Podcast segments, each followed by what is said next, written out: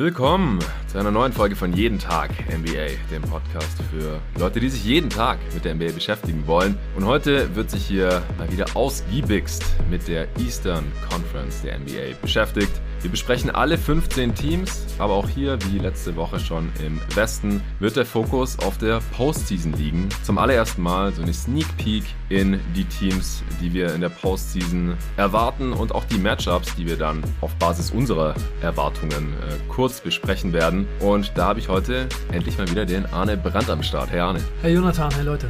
Ja, letzte Woche konnten wir leider nicht zusammen aufnehmen, äh, deswegen jetzt wieder wie gewohnt der Dienstag. Die Aufnahme der Pod wird dann wahrscheinlich heute Nacht noch droppen für die Leute am Mittwoch zu hören sein. Ich bin endlich wieder zurück in Berlin. Die Sache haben wieder einen normaleren Lauf genommen und wir sitzen endlich mal wieder zusammen vor einem Mike äh, bei mir in Tempelhof im Schlafzimmer. Ich habe mir jetzt auch wieder den Coworking Space angemietet. Das wäre in Zukunft dann auch wieder eine Möglichkeit. Und wir haben am Samstag zum ersten Mal zusammen auf dem Parkett gestanden diese Saison. Endlich. Wir standen eigentlich die gesamte Saison schon im, im selben Team, im selben Kader, im Team Performance in der FBL Berlin hier. Aber ja, aus verschiedensten Gründen, die der aufmerksame Hörer hier im Pod ja auch wahrscheinlich mitverfolgen konnte, haben wir es erst im allerletzten Saisonspiel geschafft, dann auch wirklich mal zusammen ein paar Minuten zu spielen. Ja, echt verrückte Saison, dass wir erst jetzt zusammen gespielt haben. So war es natürlich nicht geplant. Und nee. noch ein ganz witziger Fact dazu bis zu diesem Spiel hatte ich alle Spiele diese Saison gewonnen ja. und du alle verloren. Ja, Jesus Christ. Ich habe vier Spiele in der Regular Season machen können, alle verloren.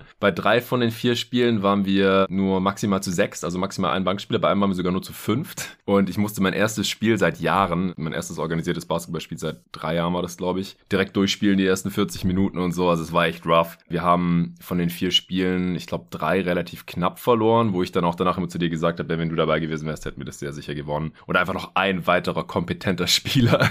Hätte wahrscheinlich gereicht, aber na gut, so ist es halt im Amateurbasketball manchmal. Und ich muss auch sagen, ich, ich war jetzt nicht so in der allerbesten Basketballverfassung im Laufe der Saison, jetzt auch am Samstag nicht. Ich hatte davor, ich glaube, sechs Wochen nicht mehr gespielt gehabt, weil ich ja erst Covid hatte und das sich auch wirklich noch länger hingezogen hat. Ich habe insgesamt über vier Wochen keinen Sport gemacht überhaupt und dann in Stuttgart hatte ich auch nicht so die zeitlichen Kapazitäten, großartig Basketball zu spielen. Bis letzte Woche, da war ich dann Dienstag auch im Hinblick auf dieses Spiel, weswegen ich ja dann auch unbedingt wieder zurück nach Berlin kommen wollte. Meine halbe Stunde auf dem Freiplatz, paar Würfe genommen, war eine Katastrophe, also überhaupt gar keinen Touch mehr gehabt so. Aber am äh, Mittwoch war ich in meinem alten Team beim TV Echte Ding. Da gibt's auch noch so ein Überbleibsel von früher, von alten Tagen, als wir teilweise zwei Teams angemeldet hatten und so weiter. Da war ich im Training und da lief's dann auf einmal überraschend gut, erschreckend gut fast schon. So Würfe sehr gut gefallen und so. Kondition natürlich äh, nicht so besonders toll, defensiv auch eine Katastrophe. Also da, da habe ich so gemerkt, okay, ich habe nicht den geringsten Impact.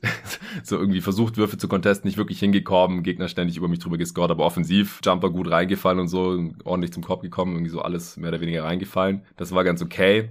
Dann am Freitag war ich nochmal, da war schönes Wetter, dann hier in Berlin war ich mit einem Kumpel auf dem Freiplatz. Bisschen shooten eigentlich nur geplant gewesen, weil ich wusste ja, Samstag ist das Game, ich will mich jetzt hier nicht irgendwie kaputt machen. Und ja, mittlerweile auch in einem Alter angekommen, wo man das natürlich am nächsten Tag merkt, wenn man richtig zockt. Aber dann, dann kamen noch zwei andere Typen auf dem Freiplatz und die wollten dann Tour und Tour zocken. Ja, ein ganz leichtes, ja. Aber wie es dann immer so ist, wenn das Spiel dann irgendwie einigermaßen kompetitiv ist oder knapp ist, dann, dann will man auch gewinnen. Dann direkt natürlich noch Revanche gefordert. Ja, wir haben die zweimal ziemlich zerstört, zum Glück. Da lief es dann auch wieder richtig gut. Dann Samstag Samstag in die Halle gekommen und mit dem Test davor und so war das dann alles schon relativ knapp, bis ich dann das auch alles gefunden hatte. Und die Leute, die auf Twitter oder Instagram folgen, die haben ja auch schon ein paar Eindrücke dann gesehen. War ganz cool gemacht von der FBL, oder? So mit der Spielervorstellung am Anfang, mit der Musik, mit der Orgel und so. Ja, ja, während des Spiels die ganze Zeit so Soundeffekte und so, wenn man ja. nach vorne geht. ja, ich, ich war natürlich auch folgerichtig nicht in der Starting Five, du natürlich schon, als äh, unser, unser Playmaker, Floor General und jetzt ja auch so, ja, Players Coach so ein bisschen, weil wir haben ja keinen Coach in diesem Team. Ich kam dann von der Bank rein und wir haben dann auch kurz zusammengespielt. Also ich kam erst rein, da saßt du auf der Bank. Da war ich natürlich schon traurig, so scheiße, jetzt sind wir schon jetzt im selben Spiel, aber jetzt können wir nicht zusammen zocken und dann wurdest du aber wieder eingewechselt und dann, ich glaube, das war direkt das erste Play. Gleich oder? Pocket Pass. Ja, Pick and Roll, Pocket Pass von dir. Ich rein in die Zone von drei Mann äh, in der Luft zerrissen worden, an die Linie geschickt worden, beide reingedroppt. Ich so, yes, das fängt ja richtig gut an. Wir hatten ja auch im, in einem unserer wenigen Trainings dieses Jahr im Januar, kurz bevor wir dann beide Covid bekommen haben, da hatten wir ja auch mal so ein, so ein Ding, wo wir einfach einen Pick and Roll nach dem anderen, da haben wir mittlerweile schon eine ganz gute Chemistry. Und unserem Team fehlt ja immer so ein bisschen an Optionen im Halbfeld, äh, leider. Und deswegen habe ich gedacht, ja, könnte ganz gut werden. Und der erste Stint von mir, der war noch recht erfolgreich. Ich bin dann wieder runter, da war das Spiel ausgeglichen und wir haben sogar noch geführt irgendwie. Anfang des zweiten Viertels und danach ging alles total den Bach runter und es wurde eine fette Klatsche. Ja, die zweite Halbzeit war eine absolute Katastrophe, das kann man einfach nicht anders sagen. Wir waren echt vorne und dann gab es ungefähr so ein 30 zu 5 Run, wo bei uns einfach nichts mehr gegangen ja. ist, nichts mehr reingefallen ist. Und was Teams, die nicht so gut eingespielt sind, eben dann teilweise passiert, das war bei uns ganz doll dann so der Fall, ist, dass alles richten wollen, alle denken so, ich mache jetzt mal das Ding hier rein und dann man das Teamplay so ein bisschen vernachlässigt, schlechte Würfe nimmt, bisschen mit dem Kopf durch die Wand will und einfach, ja, da hat uns die, die Eingespieltheit, das Vertrauen in die Mitspieler so ein bisschen gefehlt. Und das war halt auch eine gute Mannschaft, da merkt man dann die eben schon, hm. ja, da merkt man dann eben auch schon, dass wenn man so wie wir in dem Spiel nicht so viele gute Schützen auf dem Feld hat, dass es dann manchmal offensiv ganz schön schwierig wird, weil die waren groß, athletisch, auf jeder Position, die konnten alle werfen und bei uns gab es halt keine Size-Mismatches und auch ja. wirklich nicht so viel Geschwindigkeits-Mismatches zu unseren Gunsten und wenn dann die Würfe auch nicht fallen, dann hat man es eben im Laufe so eines Spiels schon schwer. Am Anfang ging es noch ganz gut, aber irgendwann war dann so ein bisschen die Luft raus. Ja, unsere Bigs waren auch alle nicht fit. Ja, genau. Während des Spiels konnten alle Bigs nicht mehr weiterspielen. Du nicht und ja, und die ich, bin anderen... Bin der, ich bin auch der kleinste von, von den vier Dudes, die dann äh, als, als Big irgendwie durchgehen. Unser größter und, und bester Big, der war irgendwie angeschlagen krank. Der einzige, der dabei war, der über zwei Meter auch ist. Der konnte nicht besonders viel spielen. Ähm, Einer ist einfach zu unfit, der konnte dann die Fastbreaks nicht stoppen. Der ja. hat sich dann selber für den Rest des Spiels rausgewechselt. Ja, alle haben sich eigentlich die ganze Zeit selbst ausgewechselt. Ja, Ich meine, also, wir waren auch elf Mann. Ich glaube, so zum ersten Mal in dieser Saison. War ja auch cool, dann so, okay, Playoffs, zweite Runde, so könnte man ja mal antreten irgendwie. Und ich habe mich dann irgendwie so ein bisschen am Oberschenkel oder Knie, oberhalb vom Knie irgendwie verletzt. Ich habe gar nicht so richtig gemerkt. Also zweite Halbzeit habe ich dann gestartet und bei einem Closeout dann, die hatten einen gegnerischen Big, der auch ganz gut werfen konnte. Der hat einen Dreier gefaked am rechten Flügel. Ich bin raus, harter Closeout. Er hat nur gefaked, ist rechts an mir vorbei und, und da ist, bin ich so ein bisschen weggeklappt so. Und danach konnte ich mein linkes Bein nicht mehr so richtig belasten, nicht mehr so richtig strecken. Das ist gar nicht konstant, das ist auch bis heute irgendwie noch da. Also ab und zu einfach, wenn ich belasten will, wenn ich strecken will. Ich war gestern auch noch mal kurz auf dem Freiplatz, habe dann gemerkt, auch bei manchen Jumpern, da, da, da geht dann irgendwie nichts. Dann klappt das Bein so fast ein bisschen weg. Man hat keine Balance, total unvermittelt. Deswegen äh, werde ich Training jetzt heute auch nochmal sein lassen. Naja, ich bin dann auf jeden Fall auch raus. Wir haben ja auch äh, ein, zwei Physios bei uns im Team. Der eine hat mich dann so kurz untersucht, hat gemeint, ist nichts Schlimmes, aber wenn äh, ich jetzt nicht mehr stabil bin da, dann soll ich jetzt nichts riskieren. Zu dem Zeitpunkt waren wir auch schon 20 oder 25 Punkte hinten und dann habe ich ja ab Mitte des dritten Viertels oder sowas auch nur noch zugeschaut. Aber ja, unterm Strich war es eine ganz coole Erfahrung, einfach auch so regelmäßig zu zocken, ein bisschen äh, ja, Wettbewerbsbasketball mal wieder zu spielen und auch einfach einmal die Woche regelmäßig wieder ins Training zu gehen. Das habe ich schon gemerkt, das hat mir so ein bisschen gefehlt die letzten Jahre, immer nur auf dem Freiplatz. Ist schon was anderes. Ja, ja. Ich freue mich auf die nächste Saison. Diese hier war jetzt ein bisschen verkorkst, aber ist einfach schön zu spielen, ab und zu so ein Game zu haben. Das macht schon Spaß. Yes. Okay, mein Lieber, dann äh, hoffe ich, dass das jetzt für die meisten Hörer einigermaßen interessant war. Es kam halt auch hier und da mal so ein bisschen die Forderung. Erzählt ruhig ab und zu mal über euer Team, über eure Saison, wie es so läuft. Und das ist jetzt auch vorbei. Deswegen habe ich gedacht, quatschen wir hier bei dieser Gelegenheit ein letztes Mal drüber. Wie gesagt, visuelle Eindrücke gab es ja auch auf dem Instagram und äh, Twitter-Profil jeweils unter jeden Tag NBA, wen das interessiert. Und jetzt kommen wir zur besten Basketballliga dieser Welt. Das ist die NBA. Gleich nach der Werbung.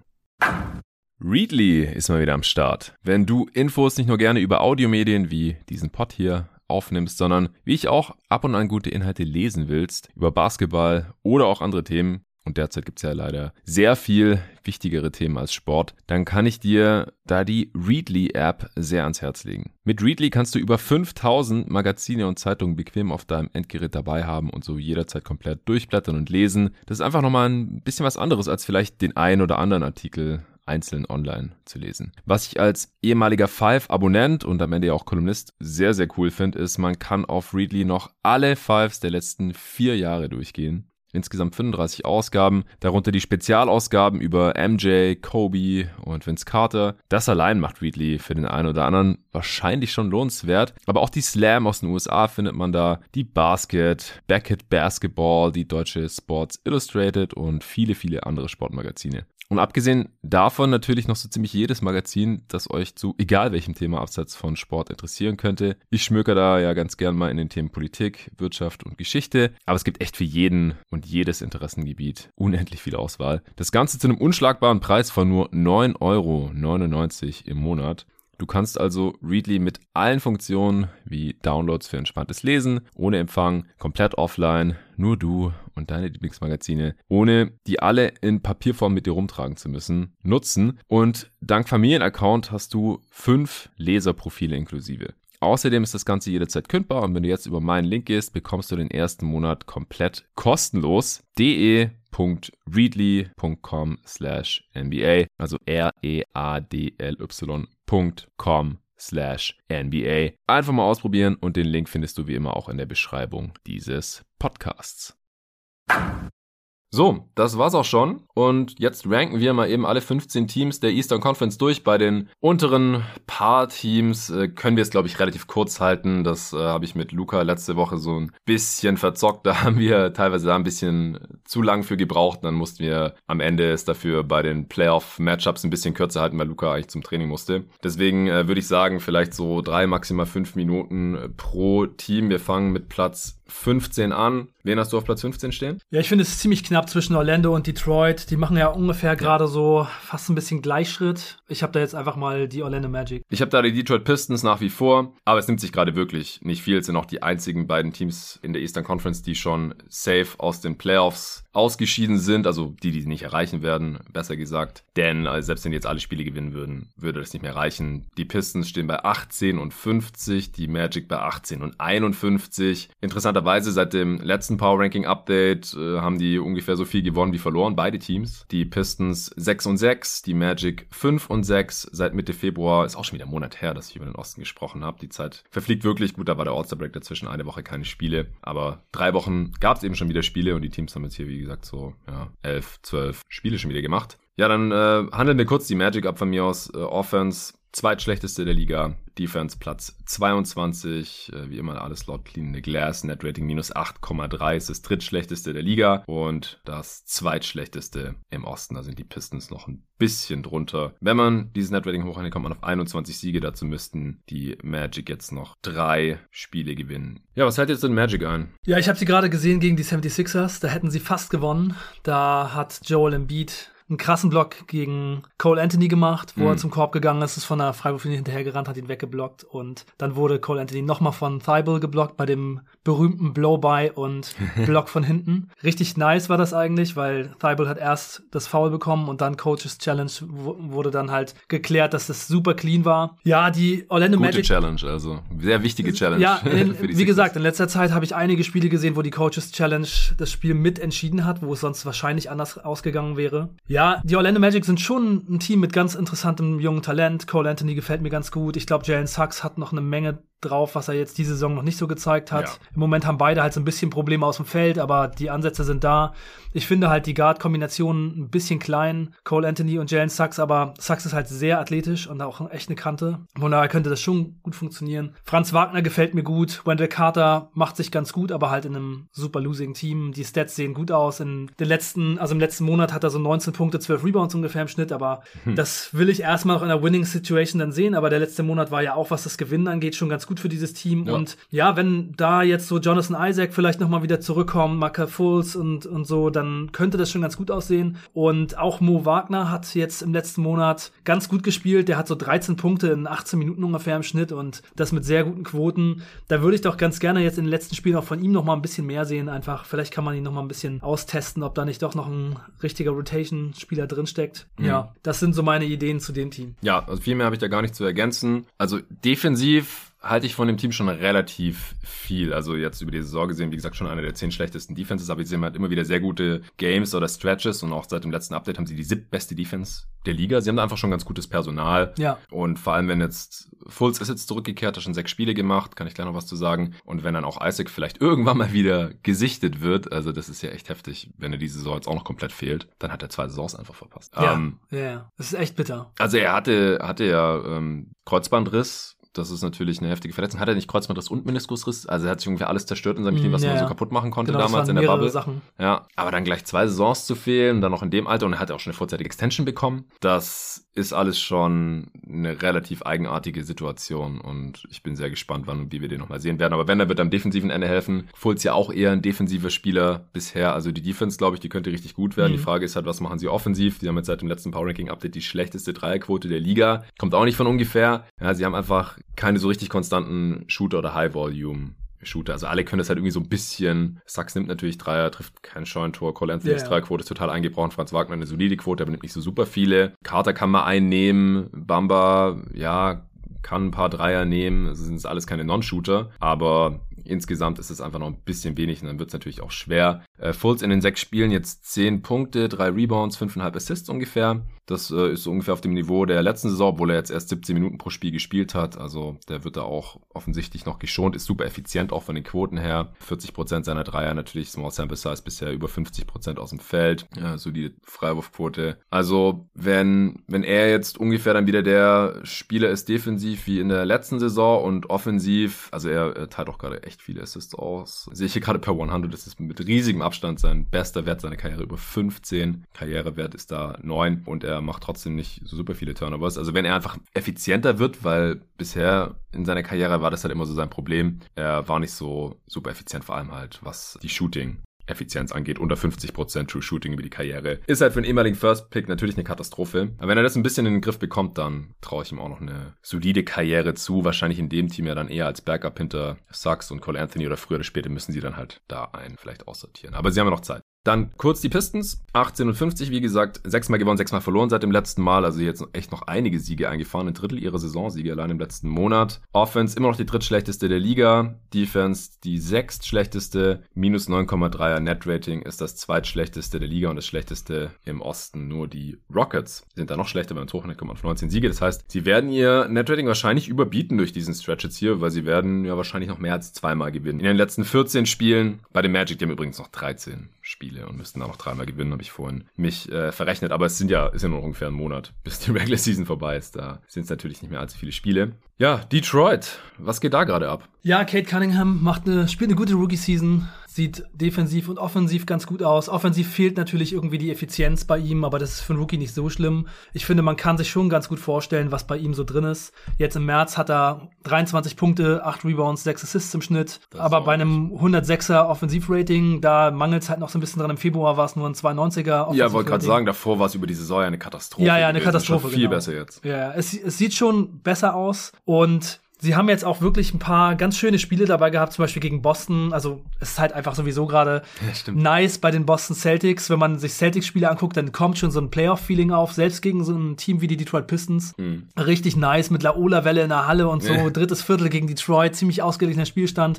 Und es sieht schon cool aus, was Kate Cunningham so mit dem Ball machen kann. Und Jeremy Ja. Grant, finde ich, passt auch ganz gut als so zweitbester Spieler, muss man jetzt, glaube ich, schon langsam so sagen dazu, denn Kate hat den Ball in der Hand und macht das meiste. Und ich finde auch, dass Marvin Bagley so ganz gut reinpasst und da in dem Team vielleicht noch mal so ein bisschen was zeigen kann. Das könnte auch sein. Der macht da jetzt auch gerade ein bisschen mehr, weil Isaiah Stewart halt auch verletzt ist. Also jetzt über den letzten Monat war die Detroit Pistons schon ganz schön anzuschauen und ja, ich finde so der, der Mix auch an Spielern, den sie so haben mit Bigs, die so ein bisschen werfen können und so, das passt schon ganz gut, besser als bei manch anderem Tanking-Team vielleicht, so rundherum um Kate. Mhm. Da gibt's ja sogar ein paar Teams, die Ambitionen haben, was zu reißen, die einfach weniger passende Spieler um Stars herumstellen oder um werdende Stars.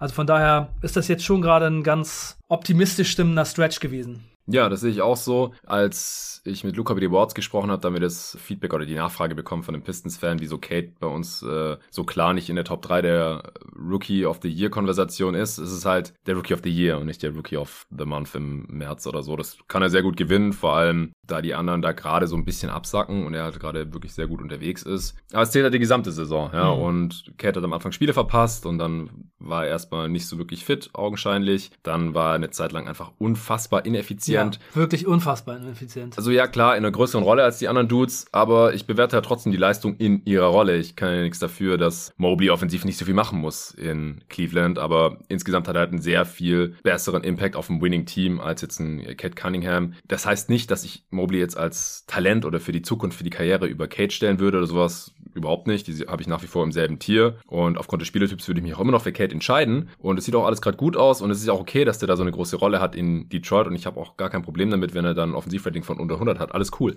Aber er kann dann halt aus meiner Sicht nicht den Rookie of the Year gewinnen. Vielleicht kann er sich jetzt, spielt er sich jetzt gerade noch in die Top 3 Konversation mhm. rein. Dann müsste man halt überlegen, schmeißt man Scotty Bounce raus, der gerade auch einen sehr guten Stretch hat. Oder Franz Wagner wäre dann halt das andere Opfer. Ja, ja ich finde es ganz interessant. Wenn ich mir einen von den beiden aussuchen müsste, würde ich Mobley nehmen. Aber hm. klar, für die Zukunft denke ich auch, dass Kate ein sehr guter NBA-Spieler wird. Aber mein Pick wäre da echt Mobley.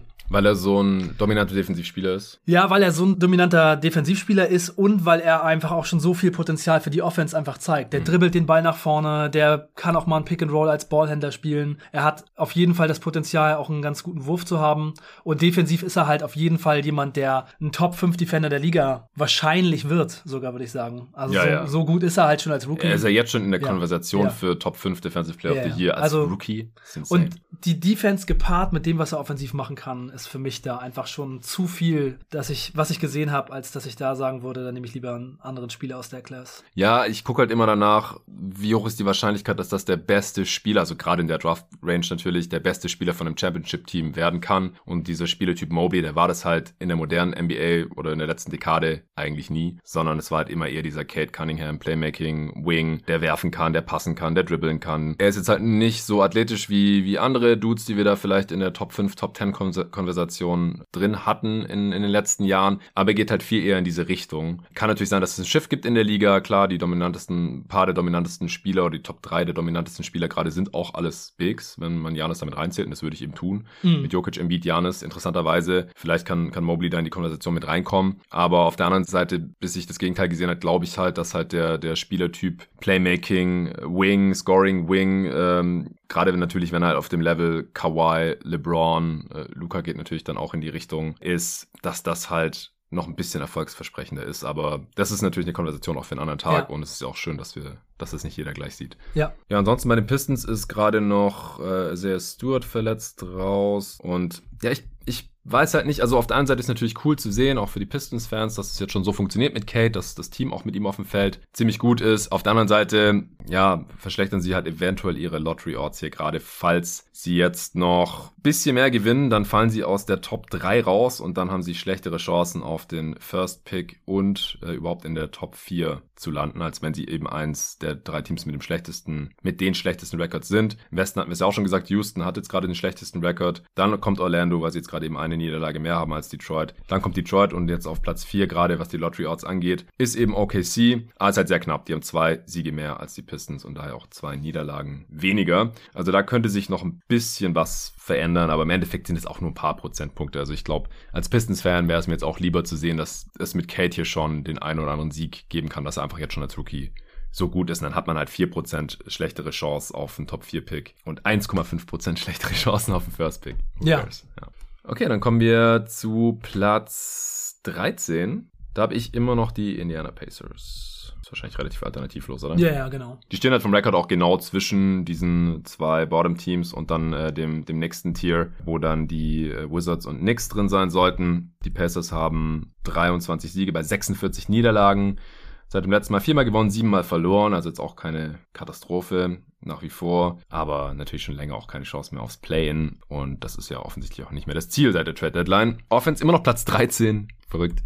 Defense Platz 27 mittlerweile ziemlich abgestürzt. Äh, Net Rating minus 2,1 ist immer noch äh, Welten besser als jetzt die Magic oder Pistons. Das ist auch Platz 21 in der Liga nach wie vor und das 12 Beste im, im Osten immerhin noch besser als das der Wizards zum Beispiel. Und wenn man es hochrechnet, kommt man auf 36 Siege, die werden sie niemals erreichen, denn dann müssten sie jetzt noch 13 Mal gewinnen. Also sie werden einfach ihr Netrating ganz, ganz hart underperformen. Aber das ist, wie gesagt, in ihrer aktuellen Situation ja vielleicht gar nicht so schlimm.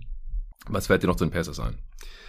Ja, erstmal nochmal, was für ein krasser Win das war, dass sie Tyrese Halliburton bekommen haben. Ja. Also allein der Spielertyp, da stimme ich dir dann halt total zu bei dieser Einordnung. Will man lieber den jungen Point Guard auf dem Rookie-Deal haben, der schon so viel zeigt Oder will man lieber so einen Low-Post-Thread, der den Ring nicht beschützen kann und keinen Dreier hat? Halliburton ganz kurz, der legt 20 und 10 knapp auf, seitdem er für die Pacers spielt. Trifft 44% seiner Dreier bei hohem Volumen und hat 65% True Shooting. Ja, er ist halt sehr effizient. Er hat jetzt im Februar in 10 Spielen 121er Offensivrating als Guard. Das ist halt schon richtig krass. Ja. Und er hat im März ein 116er Offensivrating. Er gibt super viele Assists, er hat ein super gutes Auge, er hat einen total guten Schuss und es ist einfach ersichtlich, dass er auch defensiv nie Probleme haben wird. Also er ist jetzt gerade noch so ein bisschen schlank, aber er ist sehr ja. schnell auf den Füßen. Also kann auch vor Spielern bleiben wie Trey Young zum Beispiel. Ich meine, Trey Young hat trotzdem jetzt gerade gegen die Indiana Pacers super viele Punkte gemacht, ja. aber das äh, ist halt einfach auch so ein bisschen eine Sache, dass Halliburton da noch ein bisschen mehr Erfahrung braucht und auch die Teammates dann vielleicht mal noch ein bisschen besser spielen müssen. Aber ja. Halliburton ist ein super krasser Spieler für die Zukunft der Indiana Pacers. Echt super heftig, dass sie den gekriegt haben. Und auch Buddy Hield macht sich ziemlich gut bei den Pacers. Ja. Der hat viel mehr Playmaking jetzt gezeigt, ja. seitdem er bei den Pacers ist. Unfassbar. Das ist wirklich eine ein Unterschied, als wäre er jetzt ein bisschen anderer Spieler geworden. Und auch ansonsten finde ich ihn so als also ganz passend. Äh, jetzt vielleicht nicht unbedingt neben Halliburton als Starter, aber das brauchen die Pacers ja auch nicht so spielen. Er ist auf jeden Fall ein guter Spieler, um ihn zu haben. Und da haben die Pacers schon einen ganz geilen Backcourt. Und auch ansonsten haben die Pacers halt ein paar Spieler im Kader, die ich in letzter Zeit so ganz positiv fand, von denen man jetzt mal ein bisschen was gesehen hat. Einerseits mhm. macht Jalen Smith so eine ganz gute Figur, macht so 13, 9 und einen Block im Schnitt und trifft ab und zu einen Dreier, hm. trifft über 50 Prozent aus dem Feld jetzt im letzten Monat. Isaiah Jackson sieht ganz gut aus, mhm. ist so ein mhm. Lob-Target, einfach so ein Rim-Running Big, der auch mal ab und zu ein paar Würfe blockt. Starte die letzten neun Spiele, legt 12 und 7 auf, 2,7 ja. Blocks. 2,7 Blocks auch noch und er ist wirklich ein gutes Lob-Target. Ja. Dann O'Shea Brissett sieht ganz gut aus. Ist wahrscheinlich einfach so jemand, den man von der Bank immer ganz gut bringen kann. Mhm. Und auch Terry Taylor hat schon ein paar ganz gute Ansätze gezeigt. Ja, über den habe ich auch das letzte Mal, glaube ich. Genau, mal ein paar Monster Games gehabt. Also das junge Talent sieht gut aus. Tyrese Halliburton sieht sehr gut aus. Von daher sind die Pacers gerade schon in einer ganz guten Situation. Und dass sie so viel verlieren, ist diese Saison ja auch wirklich gut. Denn wenn dieses Team jetzt einfach noch mal einen hohen Pick bekommt, also den Pacers drücke ich echt die Daumen für die Lottery, dass sie mal ein bisschen was abgreifen. Dann könnte mit der Rückkehr von Turner und McConnell und Rubio und Duarte und TJ Warren da schon ein ganz gutes Team draus werden für nächste Saison. Ja, die hatten jetzt seit dem letzten Power Ranking Update schon die, eine Top 10 Offense. ja. Und da hat Brockton noch viele Spiele verpasst. Der war insgesamt 15 Spiele draußen und jetzt ist er gerade wieder draußen gewesen mit einer Gehirnerschütterung. Dann äh, Duarte hat auch einige Spiele verpasst. Turner fehlt noch, Warren fehlt noch könnten beide nächste Saison wieder da sein, je nachdem, ob Turner getradet wird oder nicht, ob Warren resigned wird oder nicht. Also die sind halt, wie gesagt, auch sehr flexibel gerade. Das hatten wir ja nach der Trade-Deadline ja. auch schon alles runtergebrochen.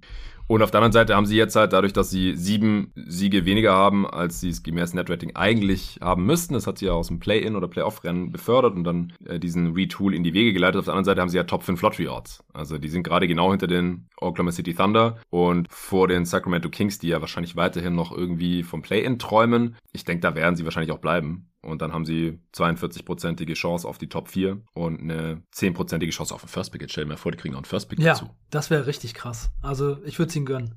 Trauerst ja. du dir jetzt Jalen Smith schon ein bisschen nach? Nee. Okay, alles Weil meine Zeit hat er eh nicht gespielt, ehrlich gesagt. ich weiß auch nicht, ob er jemals da eine Rolle gespielt hätte. Das läuft halt einfach mit McGee und Biombo deutlich besser yeah. und man muss jetzt gewinnen. Chris Paul ist 36, wer weiß, wie oft man noch Chance hat, in die Finals zu kommen. Man ist halt auch gerade der Titelfavorit. Da fängt man mit Jalen Smith einfach nicht besonders viel an. Ich traue dem Fakt nach, dass man mit dem zehnten ja. Pick vor einem guten Ty Jahr Reese nicht Halliburton, Halliburton, oder wenigstens Devin Vassell gedraftet hat, sondern den einfach an Jalen Smith verschwendet hat, dann nicht mal die Rookie-Option fürs dritte Rookie-Deal-Jahr gezogen ja. hat. Das ist eine Katastrophe bei einem Top-10-Pick, ohne ihn jetzt zur Deadline ja, gegen Tory Craig Stell dir mal vor, die Phoenix Suns hätten Tyrese Halliburton ja. als Point Guard von ja. der Bank. Ach, lass mich in Ruhe damit. äh, wir kommen, kommen zu den New York Knicks. Also ich habe die Knicks da. Also Wizards oder Knicks nimmt ja, wahrscheinlich nicht viel. Knicks. Du auch? Mhm. Okay. Ja, der, der Hauptgrund ist eigentlich, dass ich bei den Knicks halt wenigstens noch ein paar junge Spieler sehe, die jetzt eigentlich Spielzeit bekommen oder bekommen sollten und bei den Wizards wahrscheinlich eher nicht. Und es ist halt gerade sehr, sehr knapp. Die Knicks haben auch einen Sieg weniger als die Wizards. Realistische Chancen aufs Play haben beide eigentlich nicht mehr. Ich habe die Knicks damit jetzt von 11 auf 12 geschoben. Sie stehen auch gerade auf Platz 12 im Osten. 28 Siege, 40 Niederlagen. Dreimal gewonnen, auch nur seit dem letzten Mal achtmal verloren. Die hatten nochmal eine 7-Game-Losing-Streak äh, über und nach dem All-Star-Break. Dann Offense, Platz 21. Defense, Platz 15, gibt ein leicht negatives Net-Rating von minus 0,8, das sie dann auch ordentlich unterbieten.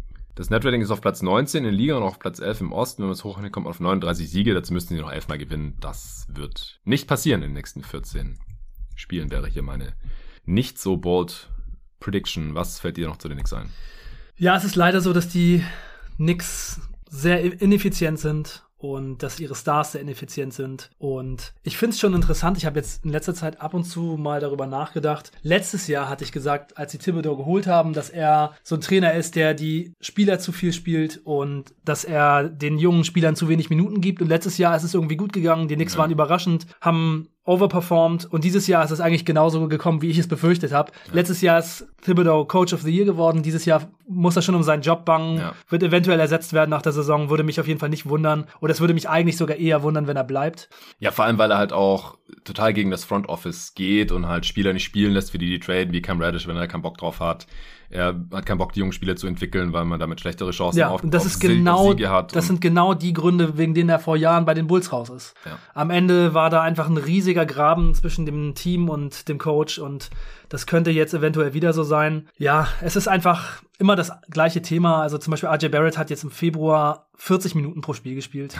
es ist einfach irre. Es ist bei so einem Team, das so schlecht performt, einfach nicht zu rechtfertigen. Bei allem, was man heutzutage weiß. Und ja, es geht einfach so in die falsche Richtung und viel mehr kann man über die Knicks, glaube ich, einfach gerade nicht sagen. Ja, immerhin. Ne? Ein Nebeneffekt von äh, Thibodeau ist, ist halt, dass er eher die besseren Spieler spielen lässt, beziehungsweise das ist das, was er tut. Und der Nebeneffekt davon ist, dass man natürlich auch ein bisschen besser dann ist. Und jetzt war man zumindest in der Top 10, was die Defense angeht, seit dem letzten Power Ranking Update. Aber auch hier wieder Flashback zur letzten Saison. Die Gegner treffen ihre Dreier halt gerade nicht. 33,2% Dreierquote. Das ist die drittbeste in diesem Zeitraum. Und dann sieht die Defense halt auch gleich wieder besser aus. Klar, wenn Gegner ihre Würfe nicht treffen, dann hilft das natürlich der defensiven Effizienz. Aber wir haben es im Pod ja auch schon letzte Saison immer wieder gesagt. Das ist nicht so super. Über größere Sample Sizes ist die gegnerische Dreierquote nicht so super stabil. Mehr oder weniger egal, was die Defense tut. Jetzt haben sie da halt gerade wieder ein bisschen mehr äh, Shooting Luck, was das angeht. Sie hatten eine kurze Three-Game-Winning-Streak, wollen wir hier nicht unterschlagen, gegen Dallas, Sacramento und die LA Clippers. Jetzt wieder gegen Memphis und Brooklyn verloren. Julius Randle, nachdem äh, Luca und ich ihn hier bei unserem Least Valuable Player auf den Plätzen 2 und 3 platziert hatten, hat er jetzt in dem Stretch ganz gute Zahlen aufgelegt. Hat jetzt auch 46 und 10, aber halt gegen die Kings. 26 Punkte gegen die Mavs, und seit dem letzten Power Ranking Update äh, ist er wieder einigermaßen effizient. Er hat 52% des Shootings trotzdem nicht geil, obwohl er 37% seiner Dreier trifft. Und wie gesagt, insgesamt underperformen die Knicks ihr Net Rating auch sehr, sehr hart und deswegen werden sie wahrscheinlich irgendwie so gut 30 Siege haben am Ende der Saison. Das ist halt genau das, wo man nicht sein möchte. Also jetzt in dem Fall auch keine Chance aufs Play-In, aber auch nicht so tolle Lottery Odds, da stehen sie gerade auf Platz 9 mit 3,8% Wahrscheinlichkeit auf den First Pick. Dann kommen wir zu den Wizards, die habe ich wie gesagt im selben Tier. Jetzt um einen Platz nach oben geschoben, das ist wahrscheinlich relativ irrelevant.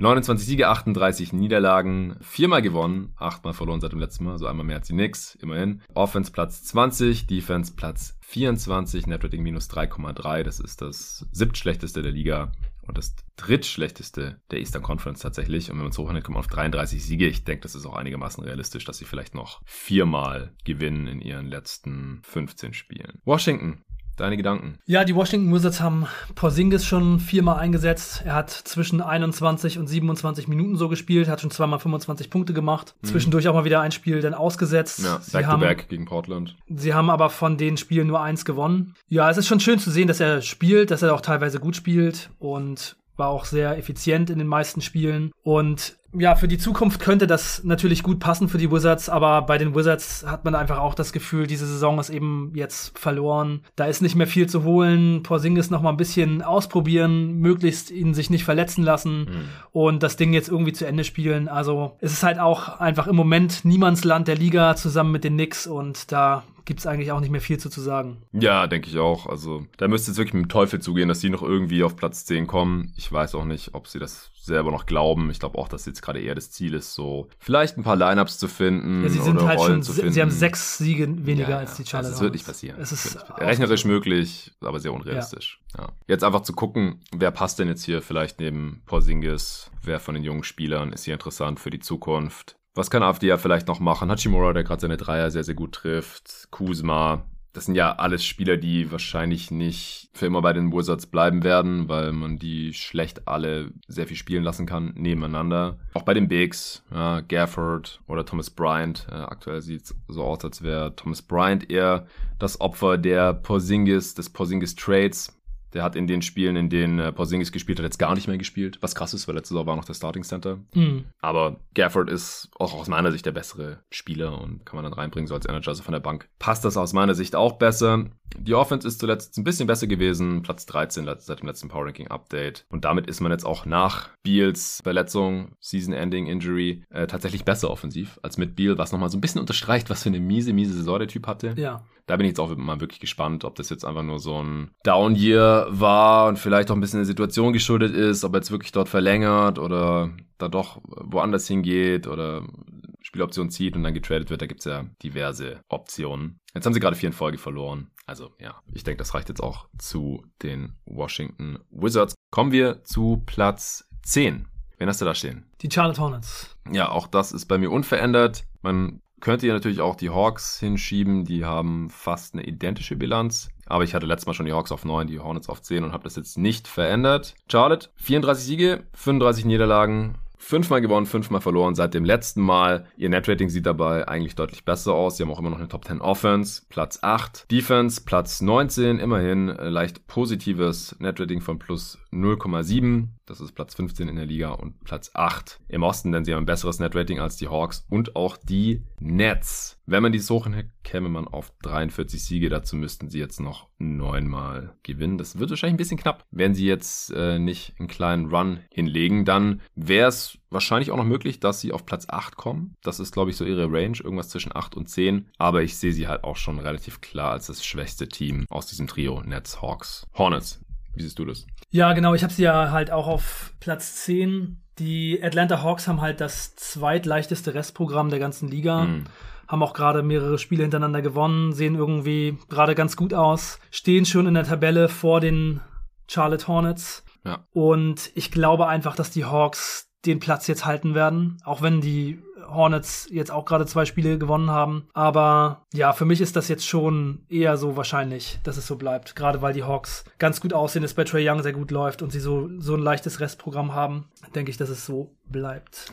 Die Hornets sind aber eigentlich wie gerade schon äh, so ein bisschen angeschnitten, eigentlich ganz gut dabei gerade. Fünf beste Offense seit dem letzten Power Ranking Update und die elf beste Defense. Net Rating wäre eigentlich Platz 8, aber sie haben ja trotzdem nur 5 und 5, wie gesagt, weil sie das leider so ein bisschen underperformen gerade. Hayward fällt halt gerade auch noch aus, wahrscheinlich bis mindestens nächste Woche. Es hat man sich hier ein paar Sachen äh, jetzt verändert. Äh, Harolds Rolle ist kleiner geworden in den letzten sechs Spielen hat er nur zweimal mehr als 20 Minuten gespielt und man hat halt auch Isaiah Thomas gesigned. Man hatte ja If Smith zur Deadline abgegeben, eben für Harold da nach Washington geschickt. Dadurch hatte man keinen Backup-Playmaker mehr und dann hat man den Free Agent Isaiah Thomas ins Team geholt. Der hat jetzt auch schon viermal gespielt und legt über 10 Punkte pro Spiel auf bei, bei guten Quoten.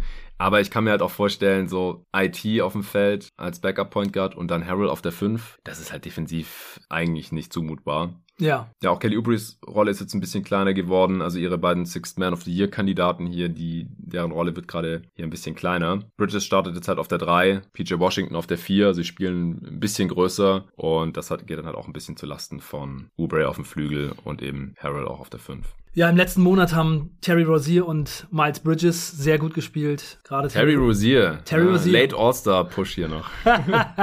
ja, ich hatte ja vor der Saison gesagt, dass Terry Rozier, wenn alles für ihn glatt läuft, auch mal so einen All-Star Case machen könnte. Mhm. Und im Moment sieht's halt von den Zahlen her echt so aus. Also das All-Star-Game ist natürlich gelaufen und vor dem All-Star-Game ja, war scheiße. Spät. Hätten wir im Januar machen sollen oder ja, so. Ja, er hat halt immer Phasen in der Saison, wo er echt auf einem hohen Level spielt, aber eine ganze Saison ist bisher eben noch nicht vorgekommen. Aber jetzt im letzten Monat 23,6 Punkte im Schnitt mit 49% Field Goal, fast vier Dreier pro Spiel getroffen, über fünf Assists, vier Rebounds, zwei Steals. Das sieht schon echt nice aus und Bridges auch über 21 Punkte im Schnitt, 5 Assists, 7 Rebounds mit 50% Field Goal, 80% von der Freiwurflinie. Das ist schon sehr, sehr schön zu sehen. Gerade offensiv läuft es bei den Hornets ja auch ganz gut. Und das, obwohl ja. der Mellow Ball jetzt in letzter Zeit ein bisschen Effizienzprobleme hatte und nicht ganz so gut gespielt hat. Aber ja, er ist halt auch erst in seiner zweiten Saison und ja. die Saison ist für ihn wahrscheinlich auch dann immer noch lang in so einer großen Rolle. Einfach auch mehr Last als in seinem Rookie-Jahr, wo er ja noch teilweise ausgefallen ist und ja. so. Das ist schon wahrscheinlich so, dass er sich noch ein bisschen daran gewöhnen muss, wie lang die NBA-Saison so ist. Ja, und auch die Hornets insgesamt ich hätte sie vor der Saison da halt auch ungefähr so gesehen, wo sie jetzt sind. Ja. Aber noch in die Playoffs reinzukommen, wird jetzt natürlich sehr schwer. Und würdest du sagen, es ist eine enttäuschende Saison für die Hornets? Nö, ich glaube, das kommt ungefähr hin. Also, dass sie irgendwo im Play-In landen werden, war klar. Jetzt Platz 10 wäre natürlich die ungünstigste Ausgangsposition. Das ist, äh, da waren sie ja letztes Jahr auch schon. Da haben sie ja dann gegen die Pacers, Pacers. verloren. Mhm. Ja, die dann wiederum ihrerseits verloren haben. Ja, da können wir ja gleich drüber sprechen, äh, wenn wir über unseren Platz 9 gesprochen haben, wie wir dieses erste Play-In-Game sehen würden. Aber klar, man würde vielleicht einen kleinen Fortschritt sehen, aber ob man jetzt im Play in ein Spiel gewinnt oder, oder gar keins, also ich glaube, es ist sehr unwahrscheinlich, dass sie beide Play-in-Spiele gewinnen, um das schon mal zu spoilern. Und dann wirklich noch eine Playoff-Serie spielen mit mindestens vier Spielen. Das wäre natürlich dann ein Schritt nach vorne. Das wäre für mich aber schon eine eher positive Überraschung. Ja, Lamello hat äh, seit dem letzten Power Ranking Update, ich habe gerade nochmal geschaut, also seine totalen Zahlen sind ungefähr auf seinem Saisonschnitt 18, 6 und 7, aber er trifft halt unter 40 Prozent aus dem Feld und nur noch 34 Prozent seiner Dreier. Ja, auf neun haben wir dann beide die Hawks. Ja. Ja, ist auch wahrscheinlich einigermaßen unstrittig, denn da stehen sie gerade auch in der Tabelle. Sie könnten natürlich die Nets noch relativ easy überholen. Sie haben gerade einen Sieg weniger und eine Niederlage mehr. Sie stehen bei 34 und 34, die Hawks. Achtmal gewonnen, seit dem letzten Mal viermal verloren, also ziemlich heiß gerade. Drittbeste Offense der Liga nach wie vor und aber auch die fünf schlechteste Defense. Netrating hatte ich gerade schon erwähnt, plus 0,6 ist auch Platz 9 im Osten und würde auch 43 Siege bedeuten am Ende der Saison. Da müssten sie jetzt noch neunmal gewinnen in ihren letzten 14 Spielen. Ja, wenn sie ungefähr so weitermachen wie bisher, wenn der Trend sich da bestätigt, dann könnten sie das noch packen. Also ich denke, sie steuern ziemlich geradewegs auf eine ausgeglichene Bilanz zu. Und deswegen denke ich halt auch, dass sie am Ende der Saison auf Platz 9 stehen werden. Seit dem letzten Power Ranking Update haben sie tatsächlich die beste Offense der Liga. Und die Defense ist auch ein bisschen besser. Platz 20 immerhin. Haben äh, eine bittere Niederlage gegen die Pistons kassiert nach Overtime. Das äh, sollte man sich natürlich nicht leisten, wenn man seine Ausgangsposition hier im Play-In-Tournament tatsächlich noch verbessern möchte. Denn äh, zur Erinnerung, wenn man auf Platz 7 oder 8 landet, dann kann man einmal verlieren. Weil dann hat man halt noch das Spiel gegen den Gewinner aus dem 9-10-Matchup. Wenn man auf 9 oder 10 landet, ist man halt mit einer Niederlage direkt im Urlaub. Und die Hawks haben den zweitleichtesten Restspielplan der Liga. Das sieht natürlich gerade auch ganz gut aus. Ja, was, was wolltest du noch zu den Hawks sagen? Ja, Trey Young spielt gerade super, super gut. Das Level, auf dem er performt, ist gerade wirklich einer der Top-Offensivspieler der ganzen Liga. Also er hatte jetzt im März in acht Spielen 129er Offensivrating, 32 Punkte, 4 Rebounds, 10 Assists im Schnitt. Und wenn man ihn sieht, dann merkt man einfach, dass es bei ihm echt gerade ziemlich perfekt läuft, so wie er die Offense organisiert, wie er alles im Griff hat, wie er das Team immer gefährlich hält und so. Das sieht schon sehr, sehr gut aus. Und von daher denke ich auch, dass die Atlanta Hawks vielleicht auch schon noch so ein bisschen Furore machen könnten, wenn sie so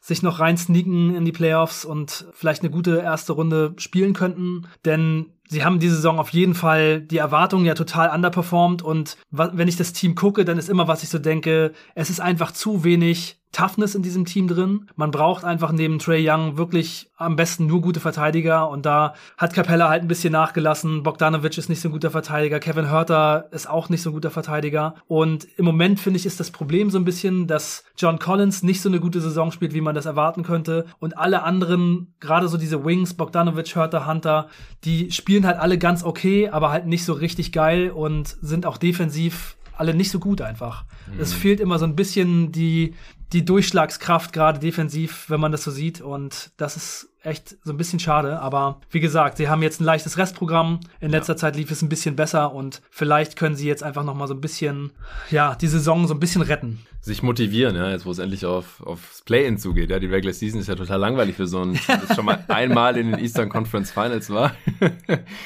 Ja, gut, das hatten wir hier schon mal im Pod. Ich glaube trotzdem, dass die Hawks ein überdurchschnittlich guter neunter Platz sind. Also, man hat doch eigentlich keinen Bock, als äh, Heimteam dann in der ersten Runde gegen die Hawks ran zu müssen, wenn die äh, irgendwie durchs Play-in-Tournament durchkommen. Oder? Also, ich meine, die sind ja jetzt nicht schlechter als das Playoff-Team der letzten Saison. Klar, da hatten sie gute Matchups, haben wir im Pod 1000 Mal analysiert. Gegen die Knicks und dann gegen die Sixers und dann auch noch gegen verletzte Milwaukee Bucks. Aber jetzt auch in dieser Saison, trotz allem, sie haben nicht nur eine ausgeglichene Bilanz gegen die 29 anderen Teams, sondern sie stehen auch bei 12-12 gegen die Top 10 Teams dieser Liga laut Netrating. Das ist halt schon mal ein ganz guter Indikator. Mhm. Also ich kann mir halt schon vorstellen, dass sie es echt ein bisschen schleifen lassen haben in dieser Saison. Dazu auch diverse Verletzungsprobleme, klar. Und dann äh, hatten die Gegner teilweise ein bisschen Shooting-Luck. Die Defense ist vielleicht nicht ganz auf dem Niveau des letzten Jahres, weil auch Capella vielleicht nicht auf dem Niveau ist des letzten Jahres. Aber in den Playoffs hätte ich trotzdem Respekt vor denen. Ja, auf jeden Fall. Ich finde auch allein, wenn man so einen Spieler wie Trey Young im, im Kader hat, ja. dann kann man immer ein Spiel einfach mal total ausrasten und gewinnen. Er ist auch ein, ein Playoff-Performer. Also ja. softer Begriff, aber das würde ich jetzt ihm halt nach den letzten Playoffs auf jeden Fall attestieren. Und da können wir eigentlich gleich drüber sprechen. Sie werden im Play-In dann, also Stand jetzt, und wie gesagt, ich glaube eigentlich nicht, dass sich da großartig was dran ändern wird, gegen die Charlotte Hornets spielen. Und ich meine, selbst wenn sie noch auf 8 kommen, dann wird das Matchup wahrscheinlich nicht so viel schwerer, aber da sprechen wir nachher noch drüber. Also ich habe sie eigentlich als relativ klaren Favoriten hier im Play-In, dass sie dann zumindest mal das erste Spiel gewinnen. Ja, da habe ich sie auch. Also gegen die Hornets würde ich auch auf die Hawks tippen. Ja, sind beides so ein bisschen One-Way-Teams, aber ich glaube, dass die Hawks potenziell das bessere Defensivteam sind und offensiv halt auch das bessere und konstantere Team. Sie haben den besten Spieler in diesem Matchup mit ja. Trey Young. Das Team ist einfach auch ein bisschen, bisschen homogener. Also es, ich glaube, sie ist im One-Game-Sample kann natürlich alles passieren, keine Frage. Und wir müssen jetzt natürlich auch davon ausgehen, dass die Hawks fit sind. Jetzt äh, John Collins hatte Fußprobleme und jetzt hat er sich noch den Finger gestaucht. Habe ich ein sehr ekliges Bild gesehen, was im Supporter Discord gepostet wurde. Aber gehen wir mal davon aus, dass sie halbwegs fit sind zu den Playoffs oder zum Play-In erstmal. Ich hätte sie jetzt hier als Favoriten im ersten Spiel und dann gäbe es ein zweites gegen den Verlierer des äh, 7-8-Matchups. Da kommen wir dann gleich zu. Erstmal Platz 8. Wen hast du da stehen? Da habe ich die Brooklyn Nets. Okay, auch da keine Überraschung. Ich habe sie auch auf 8 belassen. Da hatte ich sie letztes Mal auch schon hingeschoben. Da war das vielleicht noch ein bisschen kontroverser, so kurz nach der Trade Deadline und vor dem All-Star Break. Aber das hat sich jetzt komplett bestätigt, denn sie sind auch weiterhin auf Platz 8 in der Conference und höher hinaus kann es eigentlich schon fast nicht mehr gehen. Also da müsste jetzt schon sehr, sehr viel passieren. Die Cavs oder die Raptors müssten komplett einstürzen. Also auch, dass die Bulls da noch runterfallen, glaube ich eigentlich echt nicht. Die Teams werden wir gleich alle besprechen und bei den Nets läuft es halt auch nach wie vor einfach nicht wirklich rund. Simmons hat immer noch nicht gespielt, Kyrie darf immer noch keine Heimspiele machen. KD kam jetzt Anfang des Monats zurück. Man hat seit dem letzten Power Ranking Update hier trotzdem nur sechsmal gewonnen und siebenmal verloren, also immer noch eine negative Bilanz. Aber man hat die letzten drei Spiele gewonnen. Ja, ja, das schon, das schon. Ja, sie stehen bei 35 und 33, also zwei Spiele über 500, wie man so schön sagt, über eine ausgeglichene Bilanz. Offense Platz 11, Defense Platz 23. Es gibt ein negatives Net-Rating von minus 0,2. Das ist Platz 17 in der Liga. Und wir sprechen trotzdem von den Nets irgendwie als Contender, muss man sich mal geben. Ja? 17. Ich habe sie als Contender eigentlich schon abgehakt. Ne? Hattest du schon oder hast du immer noch? Hatte ich und ja, also ganz ehrlich, habe ich jetzt. Also, ich meine, ein Team, das den vielleicht besten Spieler in seinen Reihen hat, sollte man nie wirklich abschreiben. Aber mit dem Status, wie jetzt gerade alles aussieht, denke ich, sie haben eigentlich keine Chance. Okay. Im Osten ist es auch nur das zehntbeste Net-Rating, wenn man das hochrechnet, käme man auf eine ausgeglichene Bilanz von 41 Siegen, dann müssten sie jetzt noch sechsmal gewinnen. Ich denke, da werden sie wahrscheinlich leicht drüber landen, aber eben nicht über Platz 8 und wenn es dumm läuft, ja, dann, dann können die auch noch auf 9 oder sogar 10 abrutschen. Was sind noch deine Gedanken zu den Nets? Ja, KD spielt richtig krass. Bei dem läuft es auf jeden Fall gut. Ja. Der hat über 50 Punkte jetzt in einem Spiel gemacht und trägt das Team halt, was aber auch absolut nötig ist, denn in letzter Zeit haben die ja so super viel verloren und Kyrie hatte auch ein krasses Spiel, über 50 Punkte mit über 100% True Shooting. Also wenn er mal dabei ist, sieht er halt auch noch aus wie jemand, der halt jede Nacht mal zu einem Top 10 Spieler werden kann. Also es bei Kyrie waren es genau 50. Ja. ja. Bei KD waren es 53 oder 54 gegen Nix, das äh, habe ich mir sogar angeschaut. Das Spiel von Kyrie gegen die Hornets habe ich nicht gesehen. Aber ich, ich finde es halt auch so ein bisschen sinnbildlich, dass die 50 von Kyrie gegen die Hornets brauchen und über 50 von KD gegen die Knicks, um die halt knapp zu schlagen. Ja. Das ist schon krass. Ja, also das Gefühl bei diesem Team ist halt, sie haben zwei wirklich überragende Spieler, von denen einer nicht alle Spiele mitmachen darf. Kyrie und KD haben im letzten Monat beide über 30 Punkte im Schnitt, beide 32 mit weit über 50% Field Goal. Kyrie hat 56% Field Goal. Aber das, das sind halt auch nur drei Spiele. Ja. ja und er hat ja, du hast gerade gesagt, über 100% True Shooting in dem einen Game gehabt. Er war 15 von 19 ja. aus dem Feld. 9 von 12 Dreier, ja. 11 von 13 Freiwürfen.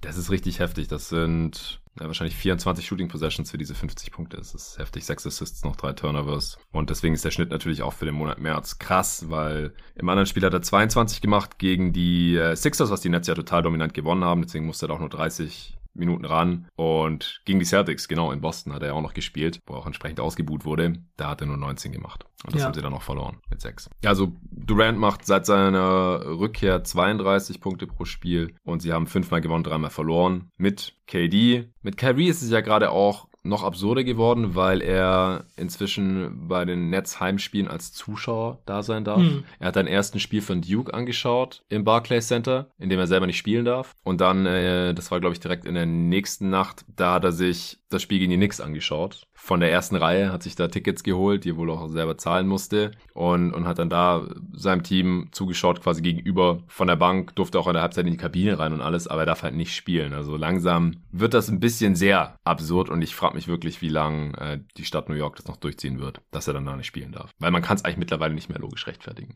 Ja, es ist halt eine schwierige Sache. Ich habe mich damit jetzt auch nicht wirklich beschäftigt, aber das eine ist ja halt eine Regel, die für alle Arbeitnehmer gilt, glaube ich. Ne? Also das, was Kyrie ja. jetzt betrifft.